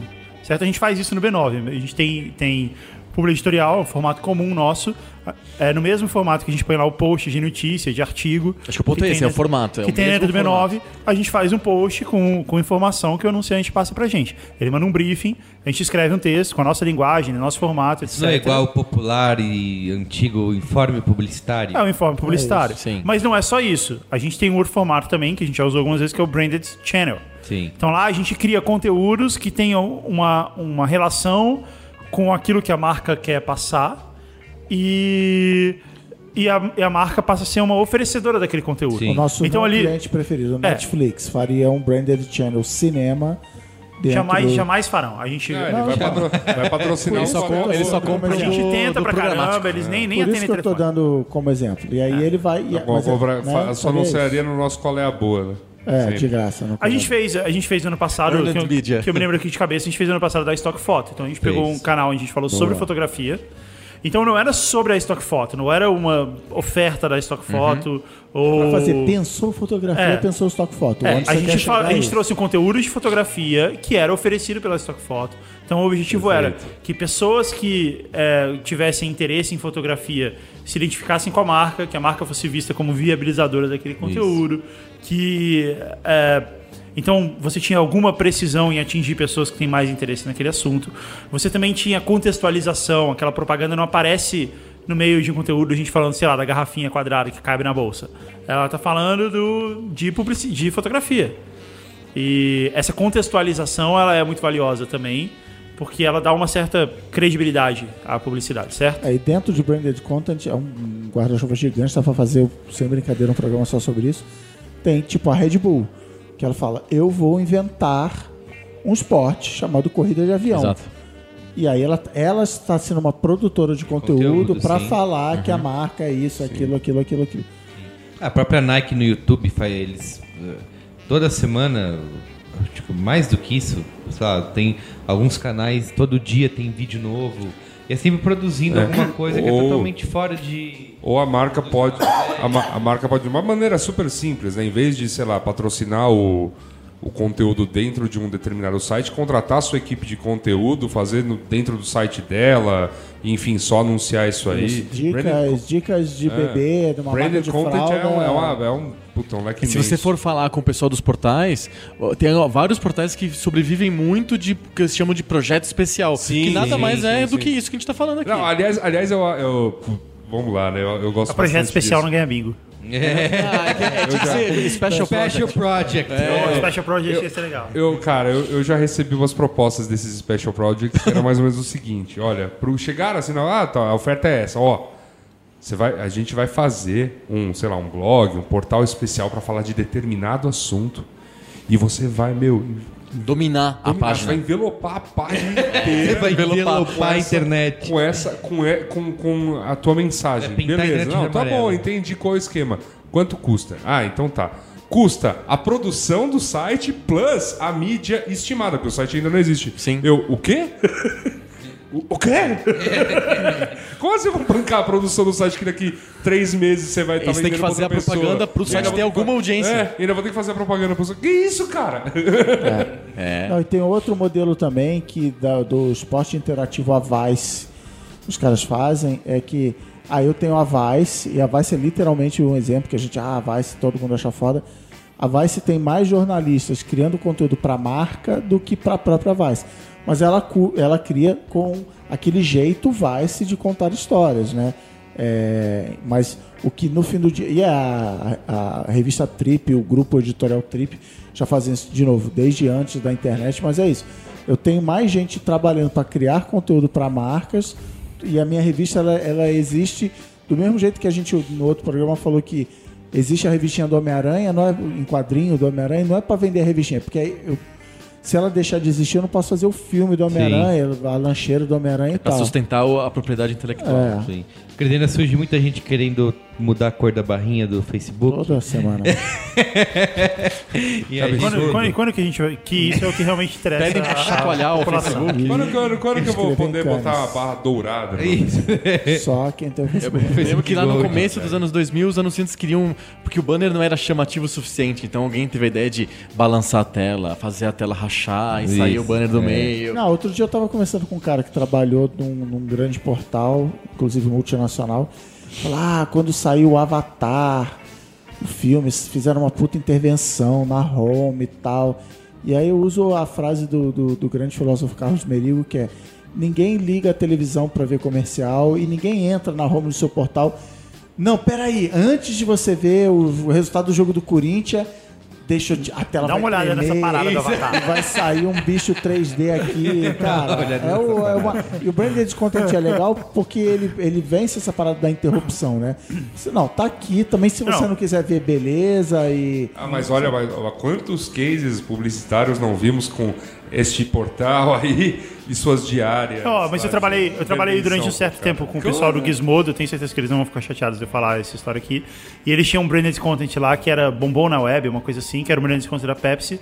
E era o canal mais acessado deles. Uhum. O branded content era a maior audiência do, do canal. Eles inclusive mantiveram ele depois que a, publi- que a, a É, campanha tinha, acabou. Tinha uma pegada interessante. Tinha uma pegada Era incrível, feito é, pra ótimo, bombar, ótima né? ideia. Você, Sabe- quer, sabe vo- um- você quer o B9 produzindo aí conteúdo? pra Esse sua programa foi marca, só cara? pra divulgar o Media Kit do B9, né? É, todos esses formatos que você ouviu. você- Tudo isso. Né? sabe um branded content que Branded- o anunciante já me falou que adorava? O reloginho da Home do Wall. Ah, isso é um, é um clássico. Ah, todo mundo Todos adora. os portais fizeram um reloginho depois E que os o UOL bancos fez. adoram. é. É, os E bancos- banco gosta de Banco relógio. se amarra no mas- relógio. Deve ter uma psicologia atrás É. disso. Deve ter. Eles Tem, tem Tem físico na cidade, É. né? O Tempo do é banco. dinheiro, meu amigo. Sabe o que, que é? É, pode ser. Sabe o que, que é? Esse boa. cara, esse- Caralho, hein? a administradora do cartão de crédito fez uma que sabe se vai te divorciar. Ela sabe da relação que você faz entre Eu tenho uma horário. teoria muito mais simples do que essa. o primeiro anunciante desse formato foi um banco. E todo mundo quis eu imitar. digo, Nossa, ele fez. Tem eu vou que atrás fazer. porque ele É. fez Ah, e é Feito o funciona. Lemingue. Não, Faz mas é, mas é, e é anterior a isso, né? Você pega, tipo, aqui em São Paulo, você tinha um cartão postal que tinha um banco patrocinando um grande relógio, né? Sim, E ainda tem, né? Que, não, não, acho que foi o relógio, acho que tá. O banco Mas acho só que saiu o tirar banco. Cidade Limpa rodou. Isso. Eu tenho a teoria de que as coisas funcionam muito assim. Eu trabalho, vamos, já que estão falando de banco, eu trabalho no Itaú e Yasuda trabalho no Bradesco. Aí o chefe do Yasuda vira e fala assim: você tem que fazer o reloginho porque o Itaú fez. E se o Itaú fez, o Itaú entende das coisas. Tipo, falando, você é um merda, por favor, copie o nosso concorrente. E aí o meu chefe vira pra mim e fala: você tem que fazer isso aqui porque o Bradesco fez.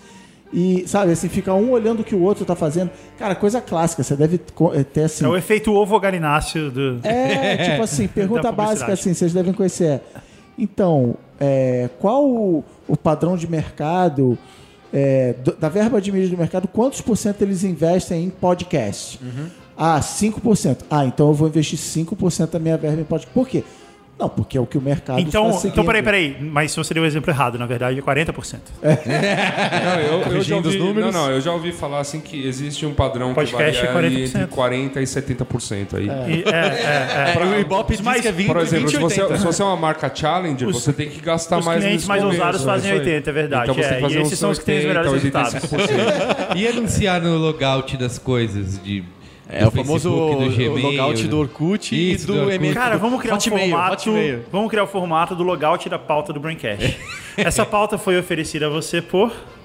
E aí. E aí acabou. É, tchau. E aí, vamos qual é a boa? Entendi. Vamos qual é a boa? Vamos. Vamos qual é a boa? Não, peraí, deixa eu falar, antes de ir pro colega bola. O Orkut, na época que eu trabalhava com o Orkut, você deve saber isso melhor que tinha tinha logout vendido por 12 meses assim. Sim. Ah, preciso não, só tem Cara, Era super concorrido. porque na cabeça do anunciante, pri- quem comprava muito era site de e-commerce, site de, de que a gente chama de resposta direta.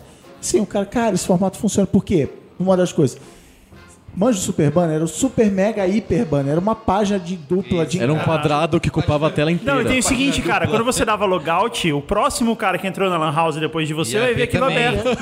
Você atingiu duas pessoas pelo preço de era uma, um cara. era um negócio gigante, assim. Então, É, então. eu É, teve adorava. o- os fetiches de publicidade online no Brasil de uns anos Fetiche. atrás. Era o logout do Orkut, o logout do Hotmail, que também Hotmail. é super forte. E os- e E, os- o MSN Messenger. E os era, o- por um tempo era o melhor formato Ah, é que verdade, tinha. é verdade. Porque ele era. Você tinha um, era, era o Facebook Era da época. nobre, era horário nobre Era o Facebook da época porque Ah, tinha sim. logado, você sabia Tinha, quem que e era também o tinha cara fila pra tal. entrar, vendia tabela. Nossa, era super concorrido. E, assim. e isso. escorado, naquela, escorado naquela. Não, então, acabaram com isso porque essa mídia aí se escorou num dado que era o grosso do Brasil, este Brasil pujante que está acessando a internet, está fazendo isso em Lan House. Sua medida de segurança básica é Logout. desloga. Então, É, Só que depois, depois que essa chave virou, Não, mas contar isso pros gringos é que era legal. Não, a gente tá inventando um formato novo aqui no Orkut que é logout. Ah, vocês estão malucos. Quem Ninguém se desloga. Não, não, vem na minha, confia em mim. minha. É jabu- jabuticaba, E né? aí, cara, o que vendeu? O que vendeu? Você não, você não tem noção. É, mas é isso aí. Agora, assim, o costume de uso já mudou bastante. Quer dizer, mesmo as populações que antes acessavam mais na, na Lan House já têm acesso ao seu dispositivo pessoal, seja celular, seja computador, enfim. Então, menos isso. Eu tenho É, uma o pergunta, se é tem uma menor. linha no, no bingo aqui, que o meu bingo tem uma quadradinho branco. Existe um nome para. Óbvio que existe, que eu não- mas eu que não sei qual é. Para assim, eu acompanhar a pessoa. é- será que é cross device? Eu- Cross device. Também é a onda Cross do momento device. também. A gente pode encerrar com essa agora, nesse, Boa. nesse Mas qual que é a onda do momento, o Cross Device? Cross device é você conseguir que- entender que a pessoa é a mesma no celular, no tablet, no computador, é a computador mesma trabalho, pessoa. no computador de casa. Isso, é a mesma pessoa. Tá bom. Eu- eu- o Facebook faz isso. Ah, claro que eu, por isso que eu perguntei. Que esse é o futuro, esse é o futuro. Essa publicidade. nada, né? Olha aí, olha só. Você estudo, viu? Ele falou pro Mark que ele, eu vou chegar lá e vou falar aquela falar. parada do cross Meu device. meu bônus. Ele liberou, É. o Chris pode vir pro, pro Braincast, mas tem que falar do, Do cross, Cross device. Device. Nem falei do Atlas, rapaz. Vai, vai pro calhar agora. Qual é a boa? Tá bom.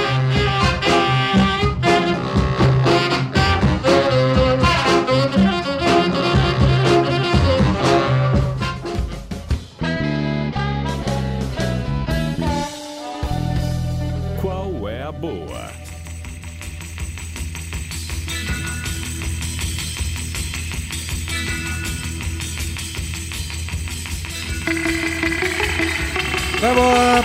Quem vai começar? Tá bom. Nosso convidado? Opa, Adriano? eu- Já sim, de cara. É assim de Vai, cara. go! É, então vamos câmera lá. um, câmera 2, aqui. Câmera 1? Ah, eu tenho que olhar pra câmera? É, é, pra, ser. é pro Fantástico? Tá, então vamos lá. Site? É, eu tenho três, três qua- quais são as boas? Como que é o plural de qual é a Quais boa? as boas? Quais- ah, quais, quais são as boas? Ah. Quais são as boas? Muito bom. Eu tenho três. É, vou- dois são dicas mesmo e um é um recado para a juventude. é, bacana. Puta merda. É, isso é legal, é bacana, é uma mensagem de amor cara, e paz. aprende. Aprende, aprende. É, exatamente. A, a primeira dica é uma é super simples, é um aplicativo chamado 365 Score. É um aplicativo de iPhone, não sei se tem para Android, que tem todos os resultados de qualquer esporte que existe no universo. Todos, inclusive série C do brasileiro. Sério? Esses esportes esquisitos. Olha aí. Esse- Saulo, É, é, já, já fica de olho aí. E ele, você, você escolhe qual que é o teu time, qual que é a liga que você quer acompanhar e ele te dá mas notificação. também tem curling. Tem, tem curling. Peraí, peraí, peraí, curling. Isso não é ligado a site de aposta, não, né? Não. Não é legal a site de aposta. Pelo menos não, não que eu saiba. Eles devem usar. Bora, tem É. o Bet 365. É, é, pois é, mas não fala nada de Bet 365. Ah, Talvez ok, alguma questão da Apple aí, uma policy, alguma coisa Justo. assim. Mas pra fazer um behavior targeting seu. Ah, É, exatamente. Certeza. É, certeza. tem, tem vários aplicativos aí que são feitos pra coletar dados Deu, mesmo. Você não entendeu o que a gente falou? É, Se exatamente. você não entendeu o que a gente falou, ouça o Braincast. Ah, cara, eu sou o rei do De Jabá fazer o... É isso. O Cross Braincast Media Storytelling aí. Sobre qual é o título, desvendando... Traduzindo a mídia... Traduzindo. Da mídia mídia programática. Muito bom. Essa é a primeira dica. É tre- é 365 Score. É, vai lá na App Store vai descobrir lá. É um aplicativo. Agora no iOS 8 tem aqueles widgets que ficam na. na- quando você puxa o dedinho assim, é, naquela tela inicial. Tem os widgets e ele fica atualizando quais são os jogos de hoje da liga que você escolheu, os jogos do teu time. Então é super prático. E geralmente esses, esses aplicativos de placar de futebol não funcionam. Não sei o que acontece. é, você- se você tá na rua e precisa saber o resultado do, do teu time, você não consegue. Esse cara consegue. Não sei qual que é a magia que tem atrás dele. Não sei se são as apostas, o que, É, que é. muita a magia. máfia, e Muita a magia. FIFA, e a- qual que é a magia. e é- eu recomendo esse aplicativo que é bem Máfia é bacana. mágica.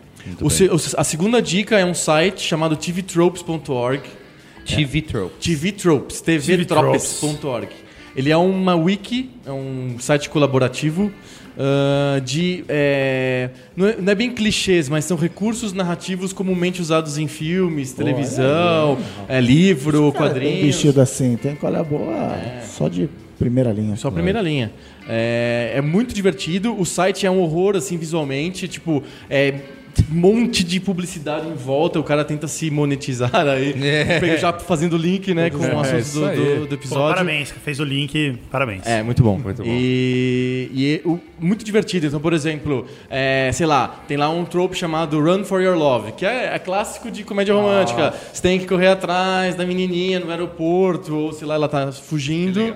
É, ele Tem meio que o- desvenda a, Isso. a, sabe a aquela coisa tática de, por trás é, da, da desenca- história. Sabe desencantamento do mundo? Assim, É. aquele site é o desencantamento do- da ficção. Porque todos os recursos narrativos estão lá re- resumidos e qualquer filme que você vai ver é baseado em algum desses recursos aí. É o MacGuffin, que é bem famoso também, que é um sei lá, um dispositivo que é a, a- o que é o trigger, é o atalho da ação que faz todo mundo correr para resgatá-lo e você não sabe o que, que é exatamente. É, o MacGuffin é mais um dos caras que tá no tvtropes.org. É um site bem bacana, bem divertido. Ah, é uma- e é legal porque quando você é aquele cara que quer mostrar.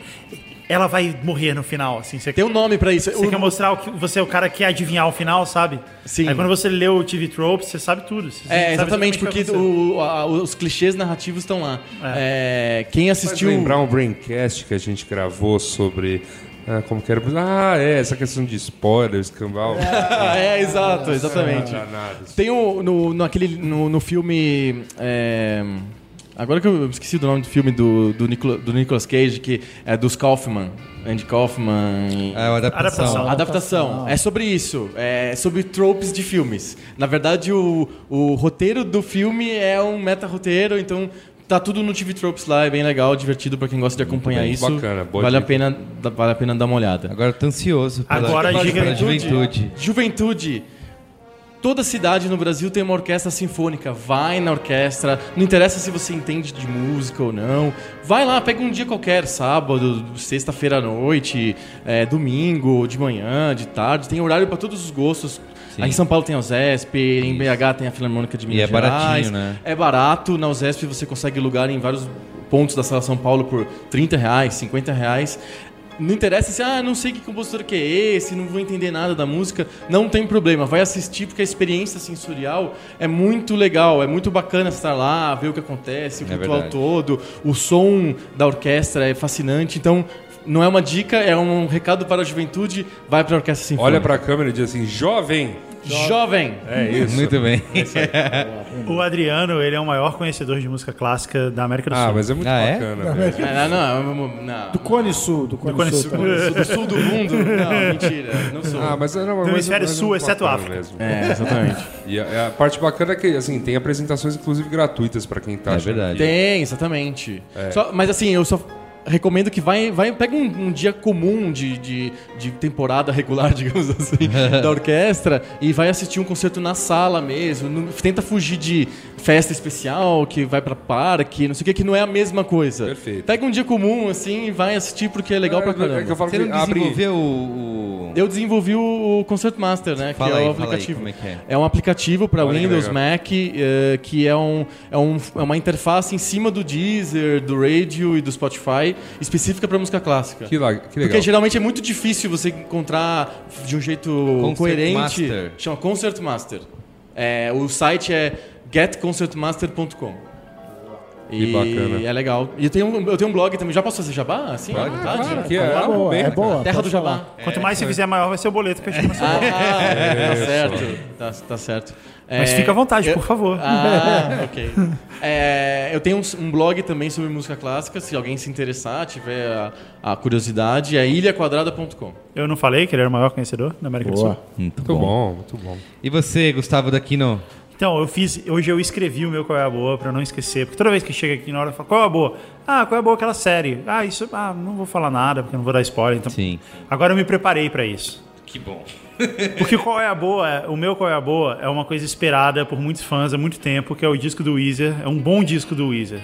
Chama Everything Will Be Alright in the End. É o novo disco do Weezer, foi lançado semana passada. E vocês sabiam que nos Estados Unidos, eu tava lendo a Rolling Stone lá, eles voltaram a chamar disco de LP. É. Olha aí. Long E play, é, né? eles falam LP. Ah, vai lançar o novo LP, o novo LP do Weezer. Pois é. Que E. faz todo senti- sentido, né? Não, e, e quando você vê os programas de o David Letterman, uma coisa assim, eles mostram o LP. Ah, o LP. É, eles mostram o Ele é, vídeo. ele é maior, mais visual. A bolacha. Cara, a gente- é, porque agora, tipo, já era mesmo, né? Você só vai comprar aquilo por fetiche, então compra logo o É, grandão. ele não vai fazer assim, ah, agora É, tá aqui, É, ó. é. É. O Spotify. Tá aqui o link. É, então que na verdade foi o que eu fiz, né? Eu baixei no Spotify, eu vi lá. E, assim, o Weezer, falar um pouco do Weezer, é, é uma das bandas mais legais dos anos 90. É, não sei se todo mundo conhece, se Claro. deveriam conhecer. O Weezer, o Weezer era, era a banda hipster antes de existir os hipsters. Isso, é verdade, é Então, verdade. Esse é o ponto. Mas assim, o Weezer- verdadeiro é, isso é, O que é original incrível, hipster. do, o, que é, o que é incrível do, do Weezer é que eles fizeram aquele primeiro disco matador, assim, o primeiro disco deles, disco de estreia. Sim. É incrível, é inacreditável. Eles soam mais ou menos como uma banda cover do Nirvana tocando música dos Beatles. Então, é uma banda porrada, é, Não, era, era um distorcida e tal. rockão, Só que aí sujão, toca com pesado, melodia, uma com, melodia com legal, harmonia é de isso, voz e tal. É isso, cara. Tanto que tem Buddy Holly, que era a música que vinha no Windows 95. Né? Tinha o clipe. É E uma boa referência pra música. Não é? Música que vinha com Windows. vinha no Windows 95, vinha o clipe, né? Era a demonstração Só de falta você dizer que como eles também não tocam no show, porque. Eles são-. Não, eles ah, não aguento Não, mais. eles assim. Não, eles tocam, assim, Toma eles são legais. Soundgarden, Não, toma o disco- na sua cara. Esse primeiro disco do Weezer, que as pessoas chamam de Blue Album, que ele tem uma capa bem azul, é, é incrível, assim. Ele é, ele é incrível do começo ao fim, as letras são incríveis. É uma porrada. é, só, todas as músicas são boas, sabe? Aquele disco. E aí eles gravaram um segundo disco, que se chamou Pinkerton, que é muito bom também, assim, é, é muito próximo do incrível, é quase tão bom quanto o primeiro. Eles gravaram um terceiro disco chamado Green Album, né, que no- na verdade ele não é- tem esse nome, mas ele é verde, as pessoas chamaram de Green Album, que é muito bom Não também. tem nome, a capa dele é verde. Green Album, é. Tem o outro que é Red Album também, mas esse já, já veio nos ruins. Eles, então veio o Green Album, aí vem o outro chamado Maladroit, que é legal. Aí vem outro chamado Make Believe, que eu gosto, mas aí as pessoas já começaram a torcer o É, essa, essa fase depois É. do, do, do, do Maladroit é, é mais. E aí, tipo, Que o abaixo. chamam de maladroit. Maladroit, exato. Famoso Maladroit. Maladroit. Ah, você, Então, você que desajustado. tá É. E, Você foi então, assim, alfabetizado em Lyon? Sim. e, e, e Brighton. É, Ao E mesmo assim, tempo. o disco. Aí a partir, do, a partir do, do Make Believe e os outros discos que vieram depois, eles começaram a ficar muito. Não que eles são ruins, assim, porque não foi aquele negócio de fazer um disco experimental de dance music, eles tentavam fazer a mesma coisa, só que já não era tão bom.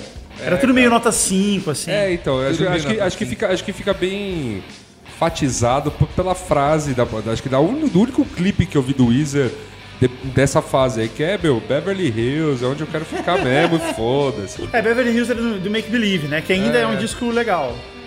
É, eles é, foram e- viver a vida Beverly Hills. É, o que acontece é que Acabou o hipsterismo, né? É isso aí. O Rivers Cuomo, que é o, é o frontman da banda, é o líder da banda e tal, ele, ele começou a tentar fazer músicas com esses caras que chamam os, os Doctors. Que são esses caras que sabem colocar uma música em primeiro lugar das paradas sim, e tal. sim. É engraçado que até no, no, é, numa das músicas dele ele fala isso, uma música chamada Pork and Beans, ele fala. é, ele fala uma frase do Tim- Timbaland sabe o caminho para o topo das paradas. Talvez se eu trabalhar com ele eu consiga me aperfeiçoar e coisa assim. E aí ele foi ficou tentando fazer isso, sabe? Ele gravou a música produtor da Kesha. Eu gosto dessa música. Da, É. é, que mesmo eu é. E, e, e, assim, a banda foi degringolando. E aí começou a virar um assim, tipo, toda, ele vai lançar um novo disco, puta, agora vai voltar às raízes, fazer aquele puta disco, igual o Bloom Album, a gente, ah, mais uma. É. Aí E lançaram aí- um disco com a, chamado Hurley, com a cara do Hurley Com a na cara do capa. Hurley na capa. Vale que você só falou, por pô, isso. Hurley, vai ter o Hurley, vai ser foda. E não, é. Não é. É, não é. Aí, é, esse disco, Everything Will Be Alright in the End, também não é. Mas ele é bom. Também, tá, é legal é, isso. embicou, Também, embicou. É, é. Mas eu acho que Embicou tam- pra cima. Foi, Mas eu acho que esse é um problema que, assim, bandas acabam passando mesmo. Você tem, lá, principalmente essas bandas começaram mais energéticas, né? Então, eu pego um exemplo, uma banda dos anos 90 que eu também gosto bastante, que é a Green Day. Tem aqueles discos punk rock, sujão, pancada, que eram, que eram os primeiros. E aí você tem, sei lá, o, o- aquele American Idiot que fez mais sucesso, ou mesmo as coisas mais novas que são bem mais melódicas, bem mais puxada pro pop, pra, pra estourar, enfim.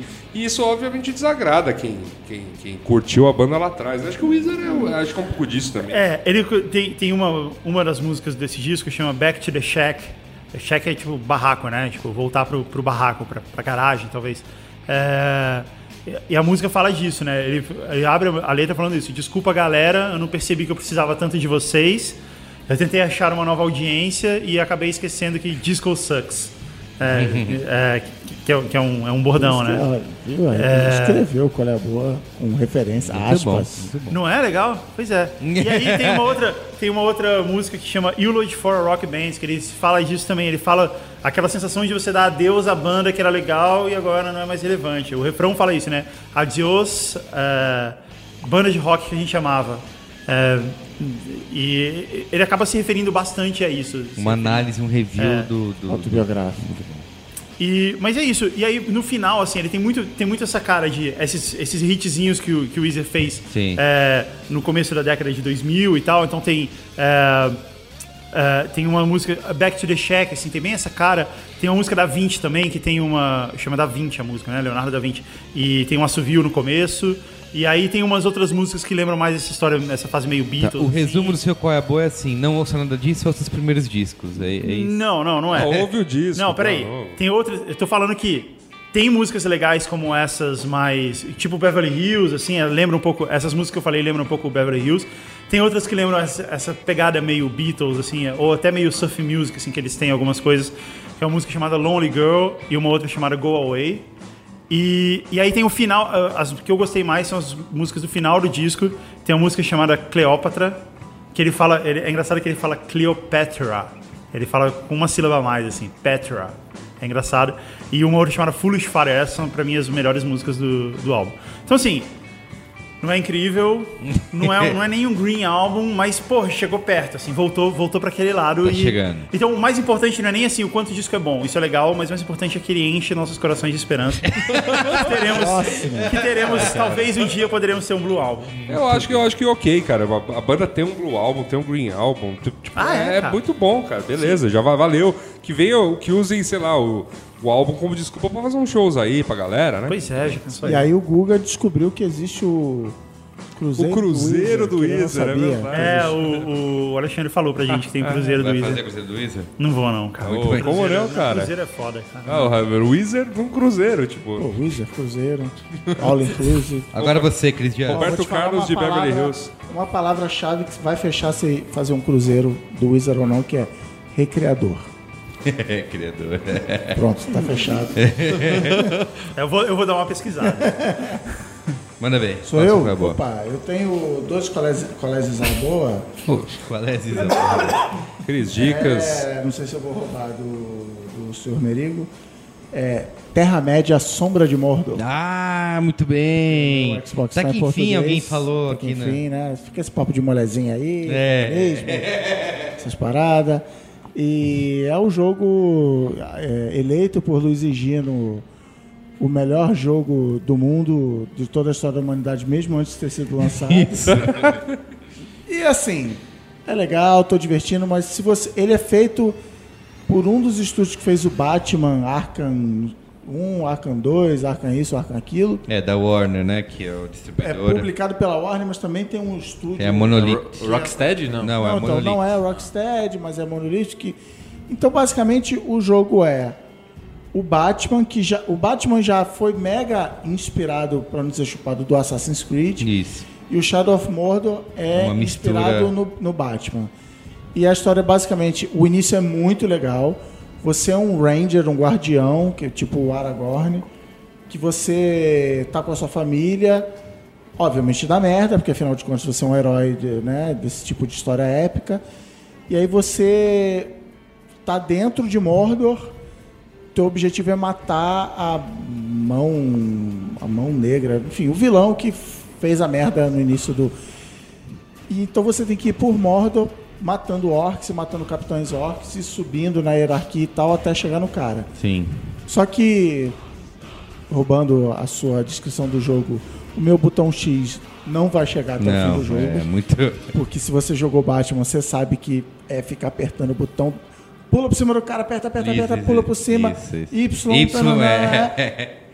Então, e assim, eu, eu, eu já abandonei as sidequests, eu tô na quest principal, tô achando mega repetitivo, até porque Mordor não é assim um exemplo da arquitetura moderna, né? Bem igual, pedra, barro, e, né? E assim, tô jogando, é divertido. Ele tem a- o sistema que foi a grande coisa vendida, que é você vai matando os capitães e aí outros vão tomando os lugares. Mas se um mata você, ele é promovido. Isso, E é. se você quase mata um cara, ele sai correndo, ele fica com medo. Então, assim, Ele Mas, cria aí, cara- vamos vou usar o jargão, ele cria um storytelling, Um storytelling. entre- com esses exércitos, porque é legal quando você tem os reencontros com esses caras, né? Tipo, se alguém matou você e subiu no ranking, depois você encontra com o cara, ele fala, ah, você de novo, não sei o que, É, que você- te e o cara tá mais vezes, forte, é. e você acaba criando o, o- essa questão do inimigo, né? Se um cara te mata várias vezes, ele acaba te virando, acaba virando seu grande rival. É, e, você tem que e melhorar aparece. e ganhar. Então aparece no meu mapa. Carlos Merigo morreu, então vai vingar ele. Sim, então, isso é legal. Mas mesmo. assim, cara, na boa, no vigésimo capitão que você mata. É, é. Não é, eu acho que também não é o jogo do, da vida, do ano e tal. Não é os 9,5 que eu vi por aí de nota. É, é. Mas é uma boa nota 8, É, vai. diversão, uma boa Uma diversão. boa diversão. É, é, é, a gente gosta mais por se passar no universo, né? Isso. Se Do- você, como eu, é putinha de Tolkien, É. você tem que jogar. Fim de Isso. papo. Mas um, mas um cara que não é muito fã do- da parada vai se divertir? não é muito fã, Se diverte, mas. pensa no cara que jogou Batman sem ser fã do Batman, assim. Eu acho que o Assassin's Creed Unity novo que vai sair vai dar uma coça nesse jogo. Ah, vai sair o Aguardemos. Assassin's Creed? Não diga. Não. É, que são dois por ano quase agora. não sai. É. E aí, mas sabe, é- mas assim, pra quem gosta de Tolkien é muito legal, tem é, a história do mundo, você encontra objetos que contam. É, é legal, tô divertido, mas assim, eu achei que era o jogo que eu só ia jogar. Eu tô alternando entre Destiny e, Ah, tá. e Mordor. Destiny já foi falado aqui, que também Destiny não é revolucionário e tal. Então, assim, tô beleza entre os dois. Ah, Pra mim, o ponto é, não apareceu ainda o jogo da nova geração que você fala, puta, Esse é o agora É, chegou é. a nova geração. Não veio ainda o GTA. da- É isso. É, mas o GTA não vai ser, porque o GTA é o Sim. Remaster Edition. Mas um dia vai. O meu segundo Qual é a Boa, no próximo Qual é a Boa, é uma artista independente. Vai fazer essa divulgação aqui. Ela não, não tem nome artístico, é Ana Elisa Zanqueta, com dois T's. E o SoundCloud dela é Lisa Zank, L-I-S-A-Z-A-N-C de casa. E ela tem um sonzinho fofinho, indie, tá começando agora a lançar uns negocinho é, uns sonzinhos acústicos, assim, ela gravando violão em casa. E ela tá lançando umas músicas novas aí. As três mais recentes, acho que vocês vão gostar. Uma se chama Você é a Razão das Punhetas de Alguém. É um sonzinho, sonzinho fofinho. Fofinho, e tal. fofinho. Tipo, como chama a menina lá? Malu, Malu Magalhães? Malu Magalhães. Pessoas que eu chamaria para uma suruba. E a mais recente, cinco dias atrás, chama Não Vou Vazar Suas Nudes. É como se tivesse pegado a Malu Magalhães e batido no liquidificador com Isso, invertido. o Skylab. Uau. É. Eu recomendo, fica aí, fica a dica aí, curta o som, espero que esteja aparecendo aí no Caldeirão do Hulk em breve. essas coisas. Eu, eu, Com, eu essa, com aguardo essas letras, eu acho que assim. o Caldeirão do Hulk... Vai rolar, Não, eu espero que tem, é em vídeo isso? É? Não, não, só SoundCloud. Eu espero que mesmo assim o, o, o Lucas coloque um trechinho. Muito bem. É isso? É isso, deixa eu tirar uma foto aqui pra provar pra minha mulher que eu tô. Estamos gravando. Que é uma e meia da manhã eu tô gravando. Depois você me manda essa foto também, porque eu vou precisar. Bom, minha boa é a seguinte: você que gosta de máfia, como nós gostamos né, de Poderoso, já, já até gravamos um programa a respeito disso. É, esse fim de semana passou na, no History Channel. Não foi sobre aliens? Não foi. Passou um. Então, eles fizeram um. um- o que eles gostam de fazer é docudramas. né? Docudrama. é, sobre a máfia. Eles focaram em quatro personagens. Eu peguei aqui na minha colinha, né? É, o Abelardo Rodrigues, né? conhecido como Barão da Fronteira. O Bugsy Siegel, né? que foi um, um dos caras que ajudou a construir Las Vegas. É, a Virginia Hill, que foi amante dele e, e ficou conhecida como rainha da máfia. E o Meyer Lansky, que foi o contador da máfia. Ele era um cara russo, enfim, e, e tinha né, como religião o judaísmo. E tem vários desses personagens que estão né, na obra do, do Mário Puzo. Né? Então, por isso, né, lembra quando a gente até comentou que pô, era espantoso que ele, sem né, viver da a máfia conhecesse tanto, porque assim, tem muito dos personagens que estão no, no primeiro e no segundo filme que é muito são muito baseados nesses, nesses caras aqui. Então, o cara que era meio porra louca e foi lá para Las Vegas e, e, assim, morreu porque assim, foi muito. é, assim, não queria mais ajuda de ninguém, tava festas e escambau. Aí o, o cara que foi o contador é a história do, do Ryman Roth. Então eles tentam fazer negócios em Cuba e o cara, enfim, morreu de velho, mas é, depois de tentar também passar, é, conseguir asilo em Israel. É, Enfim, tem muito, muito das histórias que a gente né, viu na ficção e adorou em Poderoso Chefão aconteceram de verdade, é óbvio, é um docudrama, é aquela coisa de. Sim, é muito mais romantizado, mas é uma história extremamente fascinante. É, vale, a pena dar, vale a pena dar uma olhada. Se passar de novo no canal, ótimo. Se não, né? Locadoras. É, por aí. né? Essa, essa coisa toda. Essa loucura. E a outra, minha outra boa, nessas próximas semanas, meus amigos, como já discutimos, estamos em eleição, aquele papo todo. Não vou aqui me alongar, defender qualquer um dos lados. Eu, eu gostaria apenas que você, caro É também um recado para a É um recado para a juventude. juventude. para a juventude, fiz, tomasse uma, bo- uma boa decisão. Eu aconselho que essa decisão seja tomada de uma maneira mais madura que esses memes que a gente vem recebendo no WhatsApp nos últimos dias. Então, minha dica para que você, Minha amiga, meu amigo. meu amigo, minha amiga, que você assista, foi um debate entre o, entre o atual eh, ministro da Fazenda, que é o Guido Mantega, e o possível futuro ministro da Fazenda, caso o Aécio ganhe, que será o Armínio Fraga, né? Ele já eh, comunicou isso à imprensa. Eles, eles debateram a respeito da economia brasileira no programa da Miriam Leitão. Por que é importante eu acho legal de se ver um programa desse, ainda que você não entenda muito de economia. Porque ali eles são economistas falando, eles não são políticos falando. Apesar deles terem, sim, muito traquejo, é, uma, é um discurso um pouquinho mais limpo e aí sim você vai ter... é, você vai até entender a diferença entre as duas visões Exato. de país que os, que os candidatos têm. E assim, e, e, e eu acho que importante, e assim, a coisa mais importante de se assistir esse programa é, cara, se desarma, sabe? Eles realmente estão lá debatendo como dois economistas. Um tem uma visão de que assim, o Brasil está isso, outro tem a visão de que o Brasil está aquilo, e eles debatem em cima do que eles têm como proposta de manutenção ou de mudanças, é, é, mais sob esse ponto de vista econômico, que no fim das contas é, é- é o que realmente interfere Esse é na. o que a gente está discutindo. É, é o- é o que realmente interfere na vida das pessoas. Então, assim, mais do que, sei lá, votar num porque é uma bruxa, ou, ou porque a outra é uma bruxa, ou votar no outro porque o outro tem uma vida pessoal. Cara, de boa, vai assistir esse programa, tá, tá, tá disponível, acho que no Sim. G1, assim. É. Sim. Assiste, vale muito a pena e tome uma. Independente de quem você votar, mesmo, eu não quero. não Quero nem saber se você vai votar no Aécio ou na Dilma, mas faça o que, em quem você for votar, faça isso de uma maneira extremamente bem é, bem. consciente. Olha para a câmera, juventude. olha pra câmera e fala jovem. Jovem, é isso. É Bem, isso. é, sou eu? É, ah, diz que é você. Meu acabou assistir um filme esse fim de semana, que é um filme mezzo brasileiro, mezzo britânico, Ah, sim. que é o Trash, A Esperança Vem do Lixo, é baseado num livro também que eu não conhecia. Ele é dirigido pelo Stephen Daldry, que é o diretor do Leitor, do Tão Forte, Tão Perto, do Billy Elliot. E ele, assim, é um cara que os filmes dele acumulam... Ele fez poucos filmes até hoje, mas os filmes dele acumulam 19 indicações ao Oscar. Ele mesmo já foi indicado... é, os filmes foram indicados...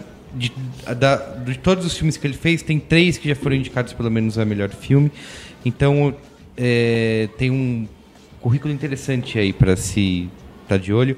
E o roteirista é o Richard Curtis, que é um cara também super famoso britânico, que foi roteirista do Simplesmente Amor, por exemplo, Quatro Casamentos e um Funeral, Ah, é, todos esses filmes. Ele dirigiu um recente aí que é About Time. um- Outro filmaço. é, exato. Ele Nossa. dirigiu e já, já me vendeu. O. É. diretor e o roteirista Isso, já me vendeu. são dois caras bem fodas. E eles reuniram. Ele conta a história de garotos que acham algo num lixão e aí começam a ser perseguidos pela polícia. Tem o Celton Mello e o Wagner Moura no filme. Tem também. São 50% do cinema nacional. Cinema Nacional. E estão muito bem, assim. O Wagner Moura, aliás, fazendo um papel que é um anti. Um, o inverso do Capitão Nascimento, assim, bem legal. E tem a Rooney Mara. Sabe a Rooney Mara? É da. Mara. É o homem que. Do não- Millennium, Millennium. Do Millennium, ela é a garota do Millennium. Ela É. tá no, social, não é isso? Não. Todas, Mara. Não, é, o- é a que faz o. é Mara. É a que faz o House of Cards. Não, não é, não é. Kate Mara. Não, a Kate Mara faz a rede social. A Rooney Mara faz a namoradinha do, do Mark Zuckerberg na rede social. Vamos, vai, vai falando aí. Que eu- Vai lá, é Google. Entra aí no. Vê a IMDb. cinebiografia É, da. Isso é muito importante pro que você estava dizendo. Isso, Justo.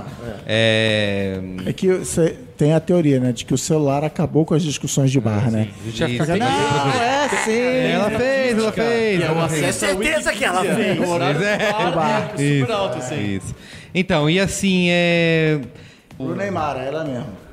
Erika Albright, tá aqui. Ah! Aí, Parabéns. Acabou, acabou, de, time, acabou a discussão. acabou a discussão. Muito bem. Parabéns, Assuda. Obrigado. É, eu não lembro dela no rede Ela social. é a namoradinha É a que do, causa do, do tudo, Zuckerberg. É, ela, é a culpa é por É a culpa, culpa dela. dela. A culpa é dela. Não A lembro culpa é dela. Não lembro. E, e assim, pa- é um pouco filme gringo não vai gostar tanto porque tem muita legenda, né? Tem muito filme, o filme é muito falado em português. E ao mesmo tempo para o brasileiro também pode ter algumas coisas que incomodem por causa de estereótipos. Mas eu acho que o filme é até bem fiel assim, é tem exageros, óbvio, mas ele mostra bastante de pessoas que vivem no lixão, que a gente sabe que existe, da Tem a brutalidade- Carminha? Tem a Carminha. tem. Da brutalidade policial no Rio de Janeiro, é, da corrupção dos políticos. tem Isso todo- nada existe. Isso tá... É, é, é, é. É que assim, às vezes é que tudo isso junto, sabe, de uma vez, pode parecer um pouco. É, É, aquele, é o tal do pacote brasileiro Isso, que pacote brasileiro. um país isso. subdesenvolvido. Exato, exato, exato, lá, exato, exato. Isso pode incomodar um pouco os Não brasileiros. tem, não tem um drama pra classe Isso. média, branca, Exato. pagadora de impostos. Eu acho que isso. Aliás, ele pega, ele pega muita carona em, em discussões atuais do Brasil. Eu acho também que ele é, podia até acabar um pouco antes do filme por conta disso. Ele quer reforçar demais a mensagem. Mas. Mesmo com tudo isso, é, cara, é um filme muito divertido, muito bem feito. Tem os, os três atores mirins que estão muito bons. É, é um filme cativante, assim. Você é, se emociona, você dá risada, tá tenso com a história deles. É uma história simples, mas ao mesmo tempo eles conseguiram, acho que reunir aí tanto essa, essa diversão, né? Essa fazer um, um filme é, grande com ação e tal, mas ao mesmo tempo trazer aí um aspecto de crítica Ah, bem Eu tô, eu tô bem com, curioso. bem com bons argumentos assim. Estou bem curioso pra esse É, filme. é, então recomendo Trash. Bem legal. É um filme trash que é bom. Isso, filme Trash. Ah, olha aí. Aí com essa. Marão não veio, mas... Eu vim representar ele. Selo Maronada, selo Maronada. É isso então? É isso. adeus. Beijo do gordo. Falou. Tchau.